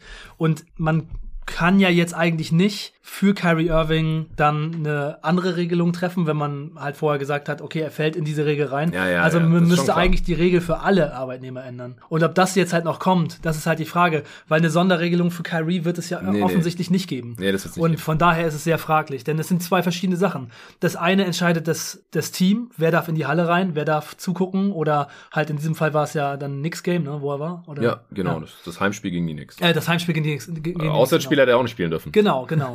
ja, ja. Same shit. Aber da entscheidet es eben das Team und das andere ist eben dieses, äh, diese Regelung von der Stadt. Und ja, es ist halt sehr fraglich. Und der Roster ist eben auch ansonsten jetzt nicht so, dass man sagen kann, es ist äh, eine perfekte Playoff-Rotation. Sie haben genau das, was sie brauchen, um KD und Kyrie herum. Also da gibt es schon noch viele Fragezeichen. Joe Harris ist für den Rest der Saison auf jeden Fall raus. Kann Ben Simmons mitspielen oder nicht? Wenn er zurückkommt, war fast ein Jahr raus. Also ja. ich sehe da schon viele Dinge, die für mich eigentlich dagegen sprechen. Dann haben sie halt viele Spieler, die alt sind. Lamarcus Aldridge ist auch angeschlagen. Mit einer Hüftverletzung, glaube ich, gerade. Ja, fällt noch bis nächste Woche wahrscheinlich aus aus. Ja, also wenn dieses Netzteam weit kommt, würde es mich sehr überraschen. Okay, das ist interessant. Wir äh, enthüllen jetzt mal noch unseren siebten Platz und dann sprechen wir da natürlich direkt über das erste Postseason-Game für diese Nets, die äh, dann natürlich im Play erstmal gegen Platz sieben ran müssten. Wen hast du da stehen? Die Cavs. Ich auch. Die habe ich damit um äh, zwei Plätze abgestraft. Letztes Mal hatte ich die noch auf Platz 5, jetzt auf 7. Sie stehen gerade auf 6. Mal sehen, wie lange noch. Sie haben gerade 39 Siege bei 29 Niederlagen. Und die Raptors sind halt genau dahinter mit einer Niederlage mehr und einem Sieg weniger. Und bei den Raptors läuft es gerade deutlich besser als bei den Cavs. Also die könnten sie da bald kassieren. Die Cavs haben nur viermal gewonnen, achtmal verloren seit dem letzten Mal. Das ist die schlechteste Bilanz von allen Teams, die wir heute besprechen, weil wir es ja vorhin erwähnt. Magic und Pistons gerade auch besser unterwegs. Ah nee, die Knicks sind bei 3 und 8, sorry habe ich fast unterschlagen. Aber gleich nach den Knicks die schlechteste Bilanz im Osten seit dem letzten Update. Offense Platz 19, Defense immer noch Platz 5. Das gibt immer noch ein sehr solides Netrating von plus 2,8. Das ist das zehntbeste der Liga und immer noch das viertbeste im Osten. Wenn man es hochnimmt, käme man auf 48 Siege. Aber ich glaube nicht, dass die Cavs noch neunmal gewinnen werden, weil sie äh, gerade schon relativ stark dezimiert sind. Vor allem, weil Jared Allen wahrscheinlich noch den gesamten März ausfallen wird. Defense ist ein bisschen eingebrochen. Offensiv ja, war es schon die ganze Saison nicht so leicht. Caris LeVert hat zehn Spiele jetzt noch verpasst, der extra dafür ins Team geholt wurde. Garland hatte immer wieder Rückenprobleme und kann die Offense halt auch nicht die ganze Saison dann da alleine tragen. Wieso hast du die Cavs hier auf sieben? Ja, sie haben einfach so viele Verletzungsprobleme. Ich glaube, irgendwann ist es einfach mal vorbei mit dem Kompensieren und ich glaube, das sehen wir jetzt halt gerade. Es mhm. läuft nicht gut. Sie haben gar nicht so ein schweres Restprogramm, das 20 schwerste jetzt gerade. Ja. Aber ohne Jared Allen fehlt halt schon eine Menge. Dazu ist ja Colin Sexton raus. Caris LeVert hat Spiele verpasst. Darius Garland war angeschlagen. Evan Mobley muss jetzt Center spielen, was vielleicht einfach auch gerade nicht so die ideale Rolle für ihn ist. Es lief ja mit Allen zusammen sehr, sehr gut. Ja, ja es kommt einfach so viel zusammen, dass ich gerade das Gefühl habe, sie können dieses gute Niveau, auf dem sie gespielt haben, leider nicht aufrechterhalten. Und jetzt kommen halt die Raptors von hinten und räumen gerade ordentlich auf. Ich denke, sie werden sie überholen. Das bedeutet, dass die Cavs ins Play-In reinfallen und dann gegen die Nets ran müssen. Das ist ein sehr, Tough. sehr, das ist wirklich ein sehr, sehr schweres Los. Ja, das äh, schlimmer kann es eigentlich kaum laufen. Denn sie waren ja, als alle fit waren, wirklich eher, haben sie ja eher um Heimrecht mitgespielt. Aber es gibt halt auch schöne Zeichen. Ne? Evan Mobley ist ein super, super Rookie. Wir haben ja vorhin kurz schon über ihn geredet. Ja. Darius Garland spielt, wenn er gerade fit ist, im Grunde genommen wie Trey Young. Also es sieht halt sehr ähnlich aus vom Spiel. Er hat so die gleichen Sachen drauf. Er hat einen ähnlichen Körpertyp. Er macht mhm. im, in den letzten 30 Tagen macht er 27 Punkte, 10 Assists im Schnitt. Ja, das ist schon sehr Trey Young-like, ja. Ja, ja. zieht auch viele Freiwürfe, trifft gut seinen Dreier und er ist einfach sehr, sehr crafty im Pick and Roll. Und wenn man dann eben so gute Pick and Roll Spieler auch hat, mit den Bigs, die die Cavs haben, dann ist man für die Zukunft erstmal gut aufgestellt. Man kann hoffen, dass sich für die nächste Zeit Caris LeVert da noch ein bisschen besser reinspielt. Ich fand, er war sehr enttäuschend jetzt schon für das, was sie für ihn abgegeben haben. Sehr ineffizient. Hat da nie richtig reingefunden, aber es waren halt auch noch nicht viele Spiele. Lauri Markan funktioniert ja zum Glück bei den Cavs die Saison ziemlich gut, muss man sagen. Wenn man da jetzt fast schon mal so ein bisschen ein Resümee zieht über die Saison von mhm. Markan. Denn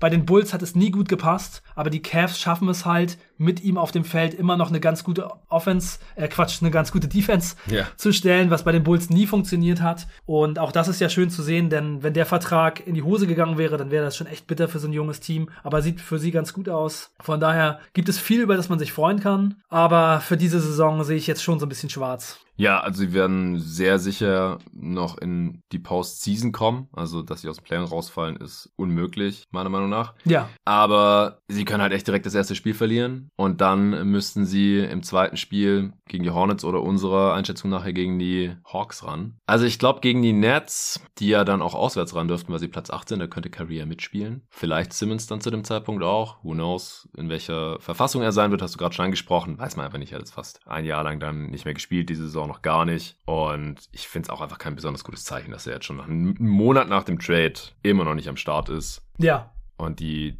Nets, also in Person vom Head Coach Steve Nash, natürlich hier die ganze Zeit irgendwie scramblen müssen, irgendwelche Rotationen zu finden. Und außer KD ist da halt keiner so wirklich konstant auch. Ja. Also da hängt schon wirklich sehr, sehr, sehr viel an ihm. Aber in der One-Game-Sample würde ich da auch auf jeden Fall auf die Nets tippen gegen die Cavs. Ist jetzt nicht besonders aussagekräftig, weil es auch teilweise ganz andere Teams waren, aber die Nets haben die Cavs auch zweimal geschlagen in dieser Regular Season, nur einmal verloren. Da würde ich jetzt nicht viel drauf geben, aber wenn ich mir die beiden Teams einfach angucke, ist mir auch egal, ob das dann in Cleveland ist, dieses Spiel. Ich glaube einfach, dass die Nets das gewinnen und dann fahren die Cavs eben zum zweiten Play-in-Game gegen die Hawks, wie siehst du es da? Ja, das ist genauso, wie ich es auch getippt habe. Die Nets schlagen die Cavs. Und dann geht's gegen die Hawks für die Cavaliers. Ja, auch da sehe ich eigentlich in der Verfassung, in, die, in der die Cavaliers gerade sind, ähm, eher die Hawks als Favorit. Und ja. da sind die Hawks dann mein Tipp. Also es wäre dann, die Nets schaffen noch den siebten Platz in der letztendlichen Playoff-Platzierung und die Hawks landen dann auf dem achten. Ja. Und die Cavs fallen tatsächlich noch raus. So hätte ich es auch. Ist natürlich trotzdem eine super Saison für die Cavs. Also wir haben sie ja. beide ganz deutlich nicht in den Playoffs gesehen. Ich habe das Team auch nicht im Play-In oder noch nicht mal halb so gut eingeschätzt wie sie jetzt letztendlich ja. waren.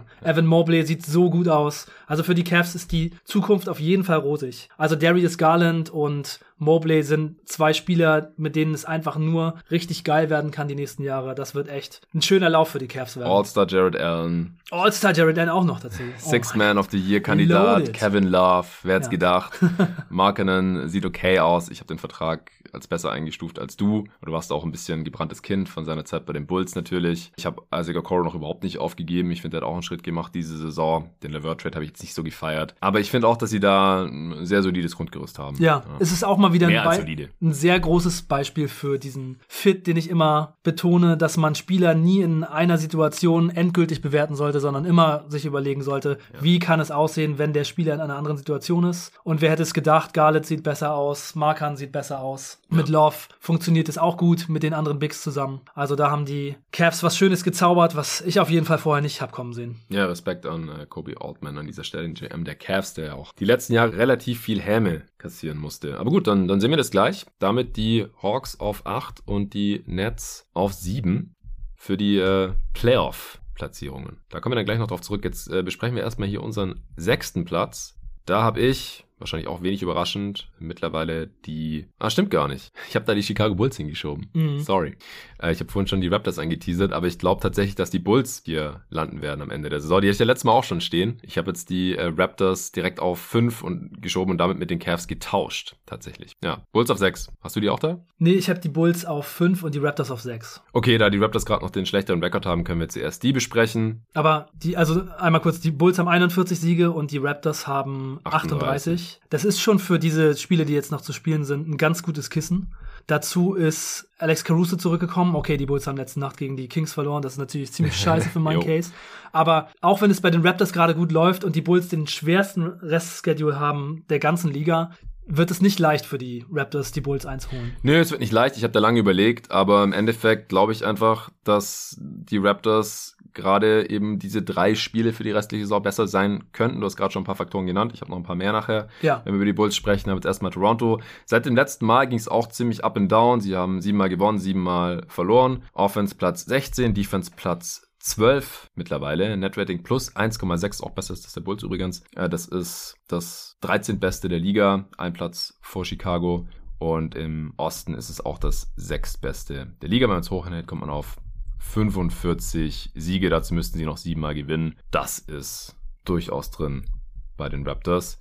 Ja, die, die Raptors, die haben jetzt auch gerade noch ihre Verletzungsprobleme, vor allem OG Ananobi, der hatte sich den Finger gebrochen, dann wollten sie da erstmal gucken, wie sich das so entwickelt über den All-Star-Break, dann nach dem All-Star-Break war klar, äh, kann immer noch nicht spielen und jetzt wird der heute nochmal reevaluiert tatsächlich, soll heute irgendwie mittrainieren und dann wird man mal gucken, ob er ja weiterhin ausfällt oder ob das so tolerierbar ist für ihn, so zu spielen. Also sie haben das jetzt im, äh, seit dem letzten Power Ranking Update alles ohne OG Ananobi gemacht und er ist ja durchaus einer der wichtigeren Spieler. Bei den Bulls fällt Lonzo aus, aber ich halte es halt bei OG für realistischer, dass er in dieser Regular Season nochmal einen positiven Impact haben kann. Jetzt haben sie gerade äh, vier Siege in Folge eingefahren. Sie haben so ein mittelmäßig schweres Restprogramm, auch im Gegensatz äh, zu den Bulls halt viel, viel einfacher. Die Offense ist ein bisschen eingebrochen. Sechst schlechteste seit dem letzten Power Ranking Update, aber da hat halt auch Fred Van Vliet fünf Spiele von verpasst und es macht sich bei ihnen halt schon bemerkbar. Ja. Also er ist halt schon mit großem Abstand so der beste Playmaker. Dann muss direkt Rookie Scotty Barnes auf der Eins starten, in Anführungsstrichen. Delano Banton ist der Backup Point Guard de facto.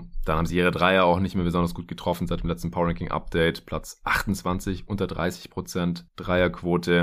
Und deswegen haben sie halt zwischenzeitlich auch dreimal in Folge verloren. Auch gegen die Pistons, Magic und Cavs. Also sehr mixed Results seit dem letzten Mal, aber ich finde sie ein super interessantes und auch seltsames Team. Sie sind halt super groß im Schnitt, haben diese Lineups, wo jeder so um die zwei Meter bis zwei Meter, fünf, vielleicht zwei Meter zehn ist. Sie spielen dann damit Siakam, Boucher und Birch zusammen auf dem Feld und solche Späße. Also drei eigentlich Dudes mit, die man eher als Bigs einstufen würde heutzutage. Dann wie gesagt mit OG, wenn er fit ist und Barnes auf den Guard-Positionen teilweise oder halt mit Gary Trent Jr. Und dann kommt Delano Banton, auch ein Dude, der über zwei Meter ist, als Backup-Point Guard rein, in Anführungsstrichen. Also einfach ein Team, das total unkonventionell aussieht schon, wenn man die so, so spielen sieht. Auch viel im Post gehen, weil sie oft dann auch so körperliche Mismatches haben oder so Post-Ziels machen in, in Transition. Die crashen die Offensivbretter, die können natürlich viel switchen mit den Lineups. Also ich finde die, glaube ich, auch für die Postseason dann ein sehr, sehr unangenehmes Team. Ja, auf jeden Fall.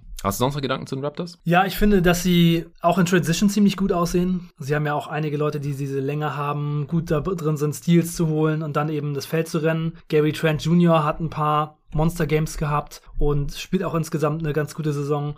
Scotty Barnes sieht wirklich sehr, sehr gut aus. Da bin ich auch mal gespannt, wie es dann in den Playoffs für ihn läuft, aber mhm. der spielt wirklich eine super gute Saison. Ja. Gerade auch was Defense, Offensiv-Rebounds angeht und auch schon das bisschen Playmaking, was er im Moment so macht. Siakam, wirklich eigentlich eine All-Star-Season. Also, dass der mit der Saison, die er hat, kein All-Star geworden ist, ist schon krass. Also, ja. der ist halt natürlich etwas schwächer gestartet, aber dann hat er doch ziemlich gut gespielt. Ja, sie haben halt wirklich eine interessante Playoff-Rotation, finde ich auch. Sie haben halt viele Leute, die man sich gut in den Playoffs vorstellen kann. Die werden auf jeden Fall ein schwerer Gegner in der ersten Runde für irgendein Team werden. Ja, Gary Trent äh, hat jetzt im März aber auch seinen Anteil daran, dass die Raptors keine Dreier mehr treffen, ist jetzt unter 30 Prozent. Und der hatte ein Spiel, da war sehr heiß gegen die Suns. Und ja. auch trotzdem in den anderen sieben Spielen war er so schlecht, dass er ja. insgesamt ein True Shooting von unter 50 Prozent hat jetzt im März und nur 33 Prozent aus dem Feld. Ja, also der März war jetzt nicht so toll bei ihm. Ja. Aber ansonsten ist seine Saison schon ziemlich stark, das stimmt schon, ja. Dann äh, kommen wir jetzt zu deinem Platz 5 und mein Platz 6 dein Chicago Bulls. Stehen bei 41 und 27, wie gerade schon erwähnt. Sechsmal gewonnen, sechsmal verloren seit dem letzten Mal. Also auch eine ausgeglichene Bilanz, genauso wie Toronto. Immer noch eine starke Offense, Platz 7. Defense, Platz 17 mittlerweile. Netrating plus 1,4. Das ist, wie gesagt, direkt unter den Toronto Raptors auf Platz 7 auch im Osten dann einzuordnen. Wenn man zu hoch nimmt, kommt man auch auf 45 Siege. Was ist los? Chicago Bulls 50 Win Season, da müssen jetzt noch neunmal gewinnen. Wird eng, oder? Ja, aber so wie die Saison jetzt gelaufen ist, ist das halt auch schon echt schade. Sie haben halt in der Defense Probleme, wenn sie Lonzo Ball und Caruso nicht haben und beide sind yeah. so lange ausgefallen. Und auch dieses, die Chicago Bulls können gute Teams nicht schlagen, ist halt total überzogen, weil als sie ihr ganzes Team an Bord hatten und halt auch eben Caruso und Lonzo Ball, die sich eben um die Defense kümmern, da haben sie auch gegen gute Teams die Spiele gewonnen. Nur halt ohne die beiden sind sie defensiv so schlecht, dass sie eigentlich nur noch die Gegner offensiv schlagen können und das reicht dann eben oft nicht. Weißt du, was die Bilanz ist gegen die Top 10 Teams der Liga? Ja, ich hatte das neulich alles mal komplett rausgearbeitet, mir alles ganz genau angesehen. Mittlerweile ist die ziemlich schlecht. Ja, sie ist super schlecht. Die haben vier von 20 Spielen nur gewonnen. Ja. Die Top 10 Teams. Ja, genau. Aber die Bulls standen halt super gut da, als Lonzo und Caruso noch da waren. Ich glaube 26-10 oder so. Und da waren halt dann auch schon Siege dabei gegen gute Teams. Und danach ging halt fast nichts mehr. Man ist einfach, wenn man defensiv so schlecht ist, und dann ist ja Zach Levine auch noch angeschlagen, also ja. er ist auf jeden Fall nicht bei 100 Prozent, ist man einfach ein 500-Team ungefähr. Und mm. das hat man jetzt eben danach dann eben auch gezeigt. Und jetzt ist Alex Caruso wieder zurück. Ich glaube, Lonzo Ball wird den Rest der Saison verpassen und auch nicht in den Playoffs spielen, denn mm. er kann noch nicht mal Straight Line sprinten. Ja, er kann gar keine seitlichen Bewegungen machen. Und mit einer Meniskusverletzung ist das halt schon echt schwierig. Ich hatte auch mal eine und ich weiß, wie das sich anfühlt, wenn man sich seitwärts bewegen will und das Knie macht das einfach nicht mit. Es ist sehr, sehr schade, aber es gibt dann halt auch ein paar gute Sachen. Ayodo Sumo hat eine viel größere Rolle gekriegt, als er sie eigentlich gehabt hätte. Hat ja. sich super krass entwickelt, sieht defensiv mega gut aus, offensiv auch immer wieder ganz schöne Flashes. Er ist vor allem gut in Transition und äh, ein guter Decision Maker. Da bin ich auf jeden Fall gespannt, wie es weitergeht. Die Entwicklung könnte echt krass werden mit ihm. Kobe White hat gut die Bankrolle eingenommen und Vucevic hat auch eine bessere zweite Saisonhälfte gespielt, deutlich besser als am Anfang, wo er so viele Probleme gehabt hat, hat einfach ein bisschen weniger Dreier genommen und ein bisschen mehr andere Sachen gemacht. Das mit den Dreiern ist schon ein bisschen enttäuschend, aber insgesamt auch halt eine Saison gespielt, würde ich sagen, in der zweiten Hälfte, wie man es von ihm erwarten konnte. Auch so ein bisschen aufgefangen, dass dann eben weniger von Levine kam und so. Also insgesamt denke ich, die Bulls haben hier gemacht, was sie konnten. Ich hoffe, dass Patrick Williams noch zurückkommen kann, mhm. um noch ein bisschen wenigstens was mitzunehmen und ein bisschen was zu zeigen, was für die Zukunft vielleicht gehen könnte. Und auch Tristan Thompson ist für mich jetzt ungefähr das, was ich erwartet hätte. Also macht schon auf jeden Fall ganz gute Sachen fürs Team. Ist, ein ist besserer, besser als Bradley? Ja, ja, er ist be besser als Bradley. Also er bringt mit seiner Erfahrung und seiner Toughness da ein bisschen mehr rein. Bradley wirkt halt immer so unsicher und mhm. ja, also viel besser ist es nicht, aber ich habe lieber Tristan Thompson auf dem Feld als Bradley. Championship Pedigree. Ja. So. ja, ja, das ist schon wichtig für dieses Team. Also mir ja, gefällt es ja. besser. Ja, kann ich voll nachvollziehen. Ja, die Offense ist jetzt halt auch seit dem letzten Power Ranking Update total eingebrochen. Eine der zehn schlechtesten der Liga, weil sie auch ihre Dreier überhaupt nicht mehr treffen. 26 Prozent, das ist der schlechteste Wert. Ja, ja der Liga. Das äh, Problem hatten wir ja schon so ein bisschen befürchtet. Ja, auch Levine, seitdem er sich am Knie verletzt hat oder seitdem er diese Knieprobleme einfach entwickelt hat, mhm. das war ja keine Verletzung, sondern das Knie fühlte sich einfach irgendwann nicht mehr so gut an und die Ärzte haben gesagt, es ist nichts Schlimmes, er soll da durchspielen, aber seitdem fällt der Dreier bei ihm halt auch nicht mehr so gut. Ja, zwei der letzten acht Spiele nur gewonnen, fünf in Folge verloren gehabt gegen Philly, Milwaukee, Atlanta, Miami und Memphis. Das ist halt natürlich auch alles, ja, taffe Playoff-Teams sind oder sein können. Aber das ist halt gerade dieser Stretch im Schedule. Das war die ganze Zeit klar, ja. dass sie eine schwere, einen schweren Post-All-Star-Break haben werden. Haben jetzt halt auch das schwerste Restprogramm der Liga noch vor den LA Lakers mittlerweile. Caruso ist jetzt schon zurück. Wie hat dir der gefallen jetzt in, seinem ersten Spiel oder in seinen ersten Spielen zurück? Ja, ganz gut. Also ich denke, man kann jetzt nicht erwarten, dass es gleich mit der Intensität losgeht, wie man es immer gesehen hat. Also ich finde mhm. schon, dass er erstmal jetzt so ein bisschen braucht, um wieder reinzukommen. Aber ja, ich glaube, dass Caruso jetzt in den Spielen, die bis zu den Playoffs noch zu spielen sind, die Chance hat, wieder ganz auf sein altes Level zu kommen. Also ich glaube, das ist jetzt schon der perfekte Moment für ihn zurückzukommen. Und ja, ich habe die Hoffnung, dass es dann mit ihm schon besser wird, denn er ist einfach mega krass, wenn er wieder spielt. Aber es waren jetzt halt schon auch 29, 27 Minuten mhm. in den beiden Spielen. Ja, ich glaube, er wird einfach diese zehn Spiele brauchen, um auf sein altes Level wahrscheinlich wieder zurückzukommen. Etwas mehr als zehn Spiele, die sie noch haben. Und man darf jetzt da sicherlich nicht zu viel erwarten nach der langen Pause. Aber es war immerhin eine Handverletzung und da sollte er ja schon ganz gut fit sein. Es gibt keine Restrictions oder irgendwas. Und ja, die Hoffnung ist dann, dass er da eben ein bisschen was stabilisiert. Wie gesagt, die Mischung aus Caruso gerade erst zurück, Alonso vielleicht gar nicht mehr zurück, Patrick Williams vielleicht im März noch mhm. zurück, aber hat dann auch die ganze Saison nicht gespielt, muss man dann vielleicht erstmal irgendwie integrieren.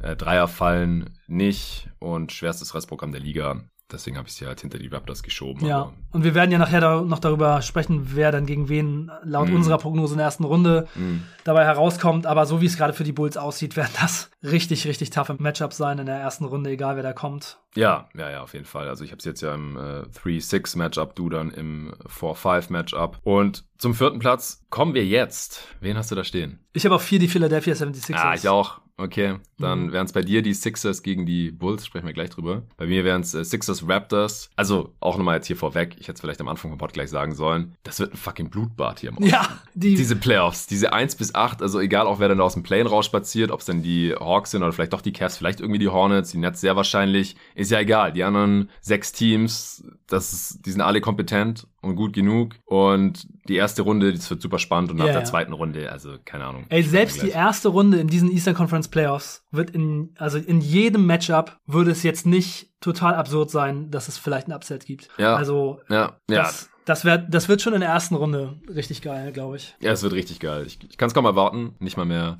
einen Monat, ziemlich genau einen Monat tatsächlich ist es noch. Aber vier Wochen bis zum Playen. Philly auf vier. Ich habe sie jetzt von drei auf vier geschoben seit dem Update kurz vor dem All-Star-Break denn sie wurden von einem Team überholt. Also sie sind jetzt nicht wirklich schlechter gewesen, als ich erwartet hätte. Sie stehen bei 41 und 26, achtmal gewonnen, viermal verloren. Offense Platz 14, Defense Platz 9 insgesamt. Netrating plus 2,5 ist auch deutlich schlechter als meine aktuelle Top 3 im Osten, muss man wirklich so sagen.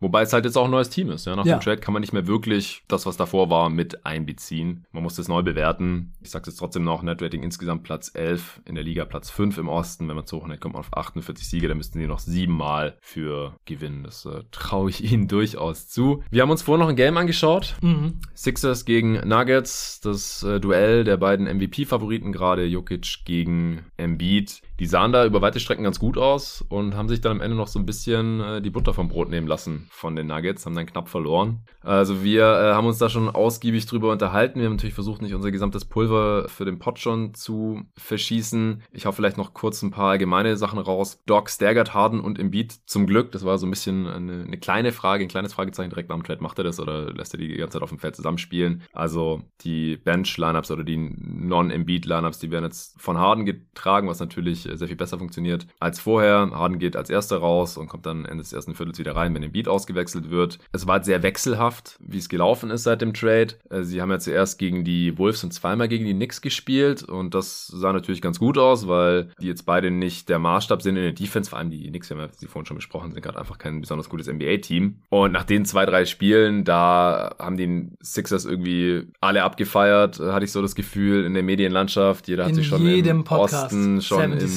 Eastern Conference Finals oder in den Finals gesehen, haben wir hier mhm. jetzt die neue Macht und was weiß ich. Harden hat kreiert, Embiid hat dominiert, Maxi hat äh, profitiert, wie es Luca hier so schön formuliert hat. Äh, also Luca hat, hat hier ein paar Notizen für mich vorbereitet. Äh, Shoutout an dieser Stelle. Und dann in den, in den größeren Spielen hat Harden entweder nicht gespielt, ja, wie gegen Miami. Gegen die Nets dann äh, katastrophal, 11 Punkte, 3 von 17 aus dem Feld. Und gegen die Magic, das Spiel hast du ja vorhin auch schon erwähnt gehabt, da war es dann natürlich auch unnötig knapp, erst nach Overtime gegen Orlando gewonnen. Bill Simmons hat äh, sich dann dann einen Spitznamen für James Harden ausgedacht.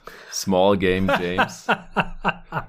Der ist echt gut. Der ist hart, oder? Man muss es Bill Simmons lassen. Er hat's äh, echt ganz gut drauf. Ja, also für, für also die... Small Game James ist wirklich ein krasser Spitzname. Also unsere Spitznamenfolge ist ja gerade durch, aber für nächstes Jahr können wir uns den schon mal aufschreiben. Er muss auf jeden Fall mal irgendwie was tun. Und ich meine, das war jetzt kein Big Game. Ich meine, es war Regular Season, aber es war schon Playoff-Atmosphäre. Klar, die Nets zu Gast in Philadelphia. Ben Simmons war im Gebäude, er hat natürlich nicht mitgespielt, aber er war da, hat sich an den Spielfeldrand gesetzt und, und ein bisschen ausbuhen lassen. Aber das hat sich dann auch relativ schnell erledigt gehabt, denn früher oder später mussten die Sixers-Fans dann leider ihr eigenes Team ausbuhen, weil die einfach so kacke waren und am Ende, ich glaube, mit fast 30 Punkten verloren, was war es, 129 zu 100 oder so. Also das Spiel war einfach nie ja. wirklich knapp, nie wirklich spannend. Leider war nach zwei Vierteln oder so eigentlich schon durch. Und es lag halt zum größten Teil an James Harden. Und wer es nicht auf dem Schirm hat, ja, der Spitzname kommt natürlich von Big Game James, James Worthy von den Lakers aus den 80ern. Und James Harden, der Namensvetter, ist bisher leider eher Small Game James. Ich finde es ja immer so ein bisschen überzogen. Es ist nicht so, dass er in jedem Playoffs gestunken hat, aber er hat halt schon, ja, für so einen MVP MVP-Kaliber-Spieler überdurchschnittlich, viele Stinker in den Playoffs äh, platziert, war da ja schon mehrmals, äh, da war es wirklich drei von elf, glaube ich, in drei verschiedenen Playoff-Spielen, in wichtigen Spielen, äh, konnte er nicht liefern, konnte nicht so wirklich übernehmen und hat auch wenig so Playoff-Signature-Performances. So, was ist denn wirklich ein richtig geiles Playoff-Spiel von James Harden gewesen? Also, vielleicht auch mal der 2012er Finals Run außen vor, weil da war halt noch Sixth Man bei den Thunder. Gegen die mhm. Spurs war wirklich stark. Aber seit er The Man war in Houston und letztes Jahr in, in Brooklyn hat er nicht so wirklich die Gelegenheit bekommen, weil er sich ja leider direkt in der zweiten Runde verletzt hat. Da fehlt es halt noch so ein bisschen. Also ich, ich glaube schon, dass er ein bisschen was tun muss, um sich dieses Spitznamens wieder zu entledigen. Insgesamt klappt es natürlich gut. Embiid und Harden haben zusammen ein Netrating von plus 15,5 und ein Offensivrating von über 120, 123,2 ist natürlich noch Small Sample Size, aber insgesamt im Schnitt sieht das schon relativ unstoppable aus, aber halt vor allem gegen, gegen schlechtere Gegner. Äh, was sind denn jetzt so deine ersten Gedanken zu den Sixers Post-Trade? Also ich habe die letzten Spiele gesehen gegen Chicago, Brooklyn, Orlando, Denver und ich finde, dass James Harden nicht so super gut aussieht. Also mir gefällt es nicht so gut, wie er gerade spielt, wie er auf dem Spielfeld aussieht, wie er attackiert. Also er hat jetzt ja auch 5 von 15, 3 von 17, 5 von 19 geworfen, jetzt gegen Denver nur 11 Würfe aus dem Feld genommen. Okay, ähm, 12 Freiwürfe, 11 von 12. Das ist natürlich gut, aber ich finde, er attackiert halt wenig das Pick and Roll mit Embiid gegen diese Teams, die jetzt wirklich alle keine besonders gute Defense gerade haben, ist mir einfach zu ungefährlich. Vorher hätte man denken können, oh, Embiid und James Harden im Pick and Roll, das könnte richtig unstoppable werden, aber das einzige. Das Einzige, was die 76ers im Moment regelmäßig rausspielen, ist eigentlich, dass Harden den Ball als Pocket Pass auf die Freiwurflinie spielt und Embiid einen kleineren Verteidiger, einen Help Defender gegen sich hat. Was auch immer so ein bisschen gefährlich ist, weil er da dann teilweise eben auch so in Offensivfoul-Gefahr gerät. Es ist halt wenig ganz easy money dabei, wo er einfach absolut locker finishen kann. Nichts, was total rausgespielt ist, einfach nur ein Layup oder mal ein alley -Oop. Ich habe dich auch von gefragt, hat Embiid irgendwann in seiner Karriere schon mal ein Pick Roll alley gemacht. Ja, ich kann mich an keinen erinnern. Vielleicht in seiner Rookie-Saison oder so. Aber ist ja sowieso ein Spieler, der für seine Größe verhältnismäßig wenig stopft. Ich glaube in dieser Saison mehr als auch die letzten Jahre, weil er mir auch ein bisschen fitter vorkommt. Aber er spart da schon so ein bisschen seine, seine Energie und hat sich auch gegen die Nuggets einmal fett verstopft. Ja, genau. Da wollte er über Jokic rüberstoffen, aber es war auch ein Foul, ne? Also der ist dann an die Freiwurflinie gegangen. Klar, es ist schon irgendwie dominant, weil die beiden halt trotzdem natürlich krass sind und Embiid auch von der Freiwurflinie aus sehr viel Gefahr ausstrahlt. Was uns aufgefallen ist, ist, dass vor allem das Empty Side Pick and Roll, also wenn in der Corner auf der Seite, wo sie das Pick and Roll spielen, keiner ist, dass sie dann einfach bessere Sachen rausspielen und auch wenn Harden aus der Bewegung kommt, den Handoff an der Freiwurflinie oder an der Dreierlinie bekommt, dann über den Screen Richtung Korb geht und Embiid dann rollt. Das klappt auch besser, da kommt dann auch mal was einfacheres bei raus. Ja. Aber es war auch in der Crunch Time jetzt gegen die Denver Nuggets ein ganz entscheidender Turnover, wo sie dann das Spiel verloren haben und ja, James Harden ist halt im Moment was sein Attack-Game angeht, finde ich nicht ganz auf der Höhe. Und ich habe schon vorhin, vorhin, zu, vorhin zu dir gesagt, es wäre schön zu sehen, dass Harden vielleicht noch mal auf so ein etwas höheres Level kommt, von seiner Fitness her, von seiner Spritzigkeit her. Ich finde, er sieht halt ein paar Kilo zu schwer aus. Und man sieht einfach, dass es ihm nicht ganz so leicht fällt, an den Leuten vorbeizugehen. Oft sind es dann eben Drives, wo er wirklich das Foul ziehen will, auch wenn er über die rechte Seite attackiert, nimmt er ja immer die linke Hand zum Werfen. Es ist dann eigentlich so, dass es hauptsächlich darum geht, den Foul Call zu ziehen und ja, auch der Supporting Cast drumherum ist okay, aber halt auch nicht ideal, denn mit mehr Shooting wäre es vielleicht auch noch mal ein bisschen leichter, mm. mehr rauszuspielen, aber das Shooting ist dann eben auch wirklich nicht so ganz da. In dem Spiel hat ja Thibault im ersten Viertel direkt zwei Dreier reingeknallt? Nee, ein Dreier und ein paar, ja, paar Cuts von Harden bedient worden und so. War auf jeden Fall überdurchschnittlich im ersten Viertel offensiv für, für Thibault. Ja. ja, deswegen es ist schon das Gefühl, Embiid macht viel halt mit seinem Face-Up-Game, mit seinem Game von der Freiwurflinie aus und Harden, der organisiert auch ansonsten ganz gut das Spiel. Also ich finde so sein Passing ist schon speziell und er macht ja auch dann teilweise viele Assists, setzt die Leute trotzdem gut ein, macht gute Sachen fürs Spiel. Aber das Pick and Roll selbst finde ich halt etwas enttäuschend bisher.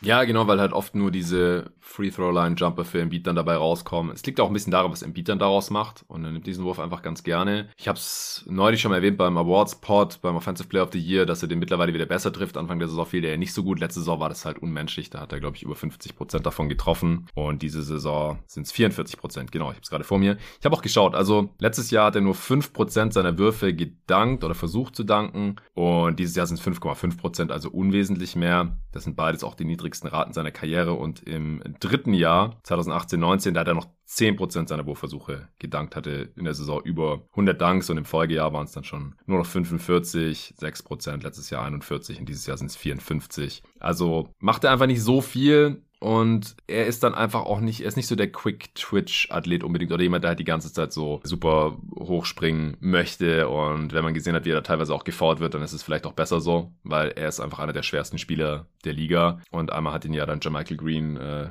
da Richtig ganz übel abgeräumt. aus der Luft geholt. Da wollte er ihn wirklich stopfen. Da hat mir das gerade gesagt, so mhm. hier mit den Eliups und so. Das wäre jetzt kein Eliup gewesen, aber ich glaube, das war auch noch ein Pocket Pass. Er wollte ihn rein slammen über einen relativ kleinen Gegenspieler wie Michael Green und der hat ihm dann halt am Unterarm gerissen und den hat's halt dann so einmal um die eigene Achse gedreht und er ist richtig hart erstmal auf sein rechtes Knie gelandet, das dann äh, natürlich nachgegeben hat und dann noch auf seinen Rücken geknallt. Hat dann auch noch weiter gespielt, aber ich bin jetzt auch mal gespannt, ob das nicht vielleicht noch irgendwie ein bisschen anschwillt, ob er dann nicht vielleicht das nächste Spiel aussetzt wegen Lower Back Pain oder irgendeiner Geschichte. Ja, also Harden, du bist ja so ein bisschen der Number One James Harden Body Shamer. Es ist ja nicht das erste Mal, dass du dich hier im Pod über äh, Hardens Fitnesslevel auslässt. Letztes Mal war das schon jetzt vor über einem Jahr, äh, als er noch bei den Rockets gespielt hat, vor seinem Trade. Da hast du auch erzählt, wie du es nochmal verglichen hast, ja, mit Peak James ja. Harden äh, in seinem MVP, in seiner MVP-Saison, als er so mega fit war. Und kann ich nur jedem empfehlen. Also es ja, ist wirklich fast ein Unterschied wie Tag und Nacht. Er sieht jetzt gerade nicht super unfit aus, aber es ist halt was ganz anderes als noch vor ein paar Jahren mit Ende 20. Es ist halt in der Age 32 Season, deswegen muss ich leider auch davon ausgehen, dass es nicht mehr wirklich besser wird. Man sieht jetzt ständig irgendwelche Workout-Videos von ihm und wie er irgendwelche Sprints macht und so. Aber ich glaube, dass er mehr Druck auf den Ring ausüben wird, als wir das jetzt gerade sehen. Das, das passiert wahrscheinlich aber nicht mehr. Er kann, kann natürlich in die Zone gehen. Das wäre oft schon ganz gut, glaube ich, da auch aus dem Pick and Roll. Er ist ja dann auch gegen die Nuggets immer, immer wieder gegen Ende des Spiels. Gegen Jokic hat er versucht dann zu finishen mit per Floater und so, hat auch ein paar Mal geklappt. Und ich meine, es ist halt auch gegen Jokic, ja. Also den muss er eigentlich noch mehr attackieren, weil man kann mir erzählen, was man will. Er hat sich verbessert defensiv, okay, schön und gut, aber ist immer noch kein guter Rim Protector. So ist er einfach nicht. Nicht gegen, gegen solche Stars. Und auch das individuelle Matchup hat Embiid gegen Jokic ja über weite Strecken erstmal dominiert. Ich, ich fand das Staggering von Doc Rivers dann nicht so ideal, weil er ähm, durch das Substitution Pattern dann halt Embiid gegen äh, Cousins drauf hatte. Und es hieß halt, dass dann auf der anderen Seite, wenn Jokic wieder reinkommt, Embiid ja irgendwann auch seine Pause braucht. Und dann hat er der Andre Jordan gegen Jokic gespielt. Und sind die Nuggets wieder rangekommen. Und es war auch der größte Comeback-Win der Nuggets in dieser Saison, 19 Punkte schon hinten gelegen und am Ende dann mit 4 gewonnen. Der Andre Jordan haben sich die Sixers ja geholt, jetzt auch seit dem letzten Power Ranking Update, der wurde ja von den Lakers Anfang März entlassen, damit sie DJ Augustin sein können. Oder Ende Februar müsste es eigentlich gewesen sein, sonst wäre wären Augustin und Jordan jetzt nicht äh, in den Playoffs einsetzbar. Das ist die Deadline der erste März. Und wir hatten es vorhin auch schon davon. Der Andre Jordan ist echt witzig. So, der wird in, irgendwo entlassen und nicht mal 24 Stunden später hat er schon wieder einen Job irgendwo. Er hat ja auch schon äh, für Doc Rivers in LA gespielt, bei den Clippers seine beste Zeit gehabt, war All-NBA-Team, All-Defensive-Team und so weiter. Das ist natürlich jetzt schon lange vorbei. Also eigentlich seit der DeAndre Jordan nicht mehr für die Clippers spielt, ging es steil bergab und die letzten Jahre war einfach kein, kein positiver Spieler mehr. Bei den Nets schon, das war eine absolute Farce mit seinen 10 Millionen pro Jahr, weil er der Buddy von Kyrie und Katie ist und dann auch erstmal starten wollte statt Jared Allen und dann nicht getradet werden durfte und was weiß ich. Jetzt letztendlich haben sie ihn dann ja doch rausgekauft. Ich glaube, es war ein Buyout. Und dann hat er sich ja direkt den Lakers angeschlossen, wo natürlich auch nichts mehr gerissen hat. Dann haben die ihn entlassen, weil er nicht mal diesem Team helfen kann. Und dann holen ihn jetzt sich die Sixers rein, auch aus mangelnden Alternativen, weil Paul Millsap nicht funktioniert hat. Bassi und Paul Reed sind einfach auch noch ein bisschen zu grün hinter den Ohren und ein bisschen zu klein auch. Aber DeAndre Jordan, also das ist einfach auch keine Lösung, vor allem nicht für die Playoffs. Defense 14 Punkte schlechter mit ihm auf dem Feld. Klar, er ist der Backup von dem Beat. Es ist natürlich auch eine undankbare Rolle. Luca hat gemeint, Cody Zeller wäre wahrscheinlich die bessere Option gewesen, aber Cody Zeller ist nie fit. Ja. Also der ist dann wahrscheinlich einfach nur ein verschwendeter Roster-Spot, leider. Hast du sonst noch was zu den Sixers? Ja, ich wollte noch sagen, dass James Harden ja Small Game James jetzt ist und dass auch Doc Rivers ja einer der Coaches ist, die am meisten in den Playoffs Führungen in Spielen mm, und in mm, Serien immer ja, vergeben. Die also meisten 3-1-Führungen hat er, ich glaube drei schon waren es. Wenn es in den Playoffs richtig tough wird und die 76ers mal so einen Schlag ins Gesicht bekommen, dann bin ich mal gespannt, wie sie reagieren und ob sie dann zusammen stehen und das Ding rumreißen, gerade mit dieser kurzen Zeit, die sie jetzt erst zusammen sind, oder ob sie dann zerkrümeln wie ein alter Keks. Mal sehen. Also Doc Rivers ist nicht der Coach, den ich haben will, wenn es hart auf hart kommt in den Playoffs. Und James Harden ist nicht der Superstar, den ich haben will in den Playoffs, wenn es hart auf hart kommt. Aber sie haben Embiid im Team. Also ich glaube, dann muss es entweder Embiid richten, was ich ihm zutraue, wenn er fit ist, oder Harden muss hier mal sein Karrierenarrativ ein bisschen verändern, im positiven Sinne, und diesen Spitznamen loswerden. Ja. halte ich auch nicht für, für unmöglich, weil er hat es neben Embiid jetzt natürlich auch leichter. Ja, aber was ich von den 76ers sehen will, bevor die Playoffs losgehen, ist, dass James Harden es schafft, wirklich Joel Embiid das Leben einfacher zu machen. Weil jetzt in letzter Zeit waren so viele Spiele dabei, wo er einfach nicht gut aus dem Feld trifft. Also er kommt natürlich krass oft an die Freiwurflinie und macht natürlich trotzdem heftige Stats, aber James Harden ja. spielt halt einfach nicht Joel Embiid Sachen heraus aus dem Pick and Roll, die andere Leute nicht auch ihm hätten herausspielen können. Also teilweise ist es natürlich schon Advantage. Ja, ein paar wenn, Mal, paar Mal war es dann schon. Ja, wenn Harden gedoppelt wird, dann ist es natürlich schon krass. Dann ja. geht der Ball zu Embiid und Embiid kann ihn direkt weiter in die Ecke kicken. Aber ich meine, mit Harden im Team hat Joel Embiid jetzt halt 5 von 17 gegen Brooklyn, äh, gegen Brooklyn geschossen, 9 von 28 gegen Orlando. Das würde ich einfach schon anders erwarten. Also, mhm. dass er da dann einfach Joel Embiid so frei spielt, dass man ihn eigentlich gar nicht mehr stoppen kann. Also ja, ich glaube, es muss schon noch ein bisschen was passieren. Die Chemistry stimmt da noch nicht ganz und ich hoffe, dass das mit Hardens Level, auf dem er gerade performt hat, möglich ist. Ja, dann, ich hatte mich nach dem Trade äh, auch gefragt, was Harden Off-Ball machen wird und die Antwort ist bisher nicht. Also auch Spot-Up 3 oder sowas sehen wir jetzt nicht wirklich mehr, als es vorher der Fall war in James Hardens Karriere. Auch das sollte man eigentlich noch optimieren. Keine Ahnung, ob es möglich ist. Das ist auch eine Mindset-Sache von James Harden. Äh, mir ist ein paar Mal defensiv positiv aufgefallen, dass er so versucht hat, Rotation mitzulaufen in der Defense. Hat sich einmal sogar Nuggets. voll auf den Ball geschmissen. Stimmt, ja, hat er gehasselt. Ja. ja, wahrscheinlich auch nur, weil er gesehen hat, dass Jokic sich gleich nach dem Ball schmeißen wird und dann hat es natürlich sehr schlecht ausgesehen, wenn er dann einfach nur daneben stehen bleibt, was wir auch schon gesehen haben in dieser Saison, noch im Jersey für die Nets, ich glaube, das war gegen die Kings. Dann war noch eine Frage, wie gut passt Tyrese Maxey eigentlich da offensiv noch rein? neben Harden und Embiid und die Antwort ist sehr gut. Also viele Fast Breaks und Rip and Goes nach Harden, Kickouts, also der nutzt da seine Lücken bisher sehr, sehr gut. Auch der Jumper fällt ganz gut. Ja, dann ist halt die Frage, kann man mit Thibault als Starter offensiv überleben oder startet man doch li lieber wieder irgendwie Danny Green, der natürlich defensiv mittlerweile nicht mehr auf dem Niveau ist oder nicht den Impact von einem Thibault hat, auch wenn er ein soliderer On-Ball-Defender vielleicht immer noch ist, aber halt überhaupt nicht dieser defensive Playmaker wie Thibault und aber er hat halt einen Dreier ja, im Gegensatz zu Thibault oder überhaupt ein offensives Game. Ähm, äh, jeden Tag NBA Supported Discord hat auch irgendwer gesagt, in den Playoffs wird Thibault einfach kon konstant stehen gelassen, offen gelassen, kann er machen, was er will. Da wird dann offensiv quasi 4 gegen 5 gespielt und wenn Thibault dann mal 25 Punkte macht und man deswegen verliert, dann, dann ist es halt so, muss man damit leben. Dann hat jemand anders geschrieben, ey, das Career High von Thibault ist 20 Punkte. Also es ist sehr unwahrscheinlich, dass er dann in einem Playoff-Spiel auf einmal 25 macht. Dann haben wir das Game angeschaut, hat im ersten Viertel gleich 9 Punkte gemacht. Dann habe ich dir die Story erzählt und äh, wie viel hat er am Ende des Spiels gehabt? wahrscheinlich nicht viel mehr. Also ich kann mich gerade nicht erinnern, überhaupt nochmal gescored Ich glaube, er hat neun Punkte gemacht. Echt? Ja, ja können wir ja gleich nochmal hier nebenher verifizieren.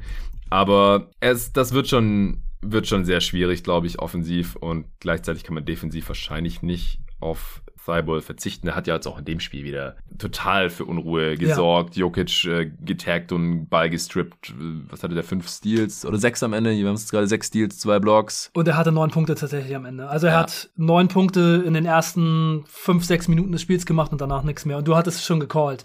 Du hast schon gesagt, pass auf, am Ende des Spiels hat er auch neun und das war dann tatsächlich so. Ja, ich war mir jetzt nicht ganz sicher, weil wir mussten im dritten Viertel haben wir so das halbe Viertel geskippt, stimmt. weil sonst mhm. wäre es knapp geworden mit der Aufnahme. Hätte sein können, dass er nochmal irgendwie gescored hat. Und ich habe mir den Box sogar noch äh, nicht mehr nochmal angeschaut.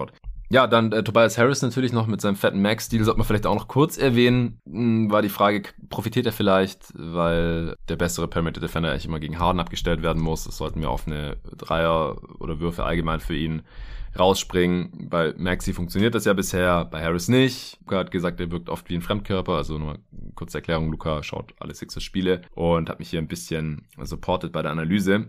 Macht unter 14 Punkte pro Spiel, nimmt mehr Dreier als vorher, trifft 40 Prozent davon, aber das Volumen ist eigentlich immer noch zu niedrig und defensiv, ja, wenn, wenn Thibault halt nicht drauf ist oder ähm, jetzt vielleicht auch nicht den, den größten gegnerischen Wing verteidigt, sondern irgendeinen Guard, dann muss es halt Harris machen. Das ist nicht seine Stärke und er sagt, dass ihm Niang da deutlich besser als Harris gefällt. Der Minivan, wir haben ihn auch wieder gefeiert in dem Game. Ja. Der nimmt die offenen Dreier auf jeden Fall sofort, latzt die drauf und trifft äh, jetzt 39 Prozent davon seit dem Harden Trade. Das könnte tatsächlich der bessere Fit dann vielleicht auch in den Playoffs sein. Was hart ist, weil was verdient Tobias Harris? Fast 40 Millionen. Es mhm. ist also ja, und ich kann es auch wirklich nicht verstehen, denn Tobias Harris hat einen guten Schuss. Er kriegt auch mehr Looks, die er einfach nehmen könnte und er macht es dann eben teilweise einfach nicht. Also da habe ich schon Hoffnung, dass diese Rolle noch für ihn besser wird. Er ist einfach nicht so wirklich der Catch-and-Shoot-Guy. Ne? Er, ist, er, ist, irgendwie nicht dieser Spieler. Ja. Er ist einfach nicht der Spieler, der er sein müsste. Wenn er einfach draufrotzen würde, was das Zeug hält, wäre es für alle Beteiligten wahrscheinlich besser.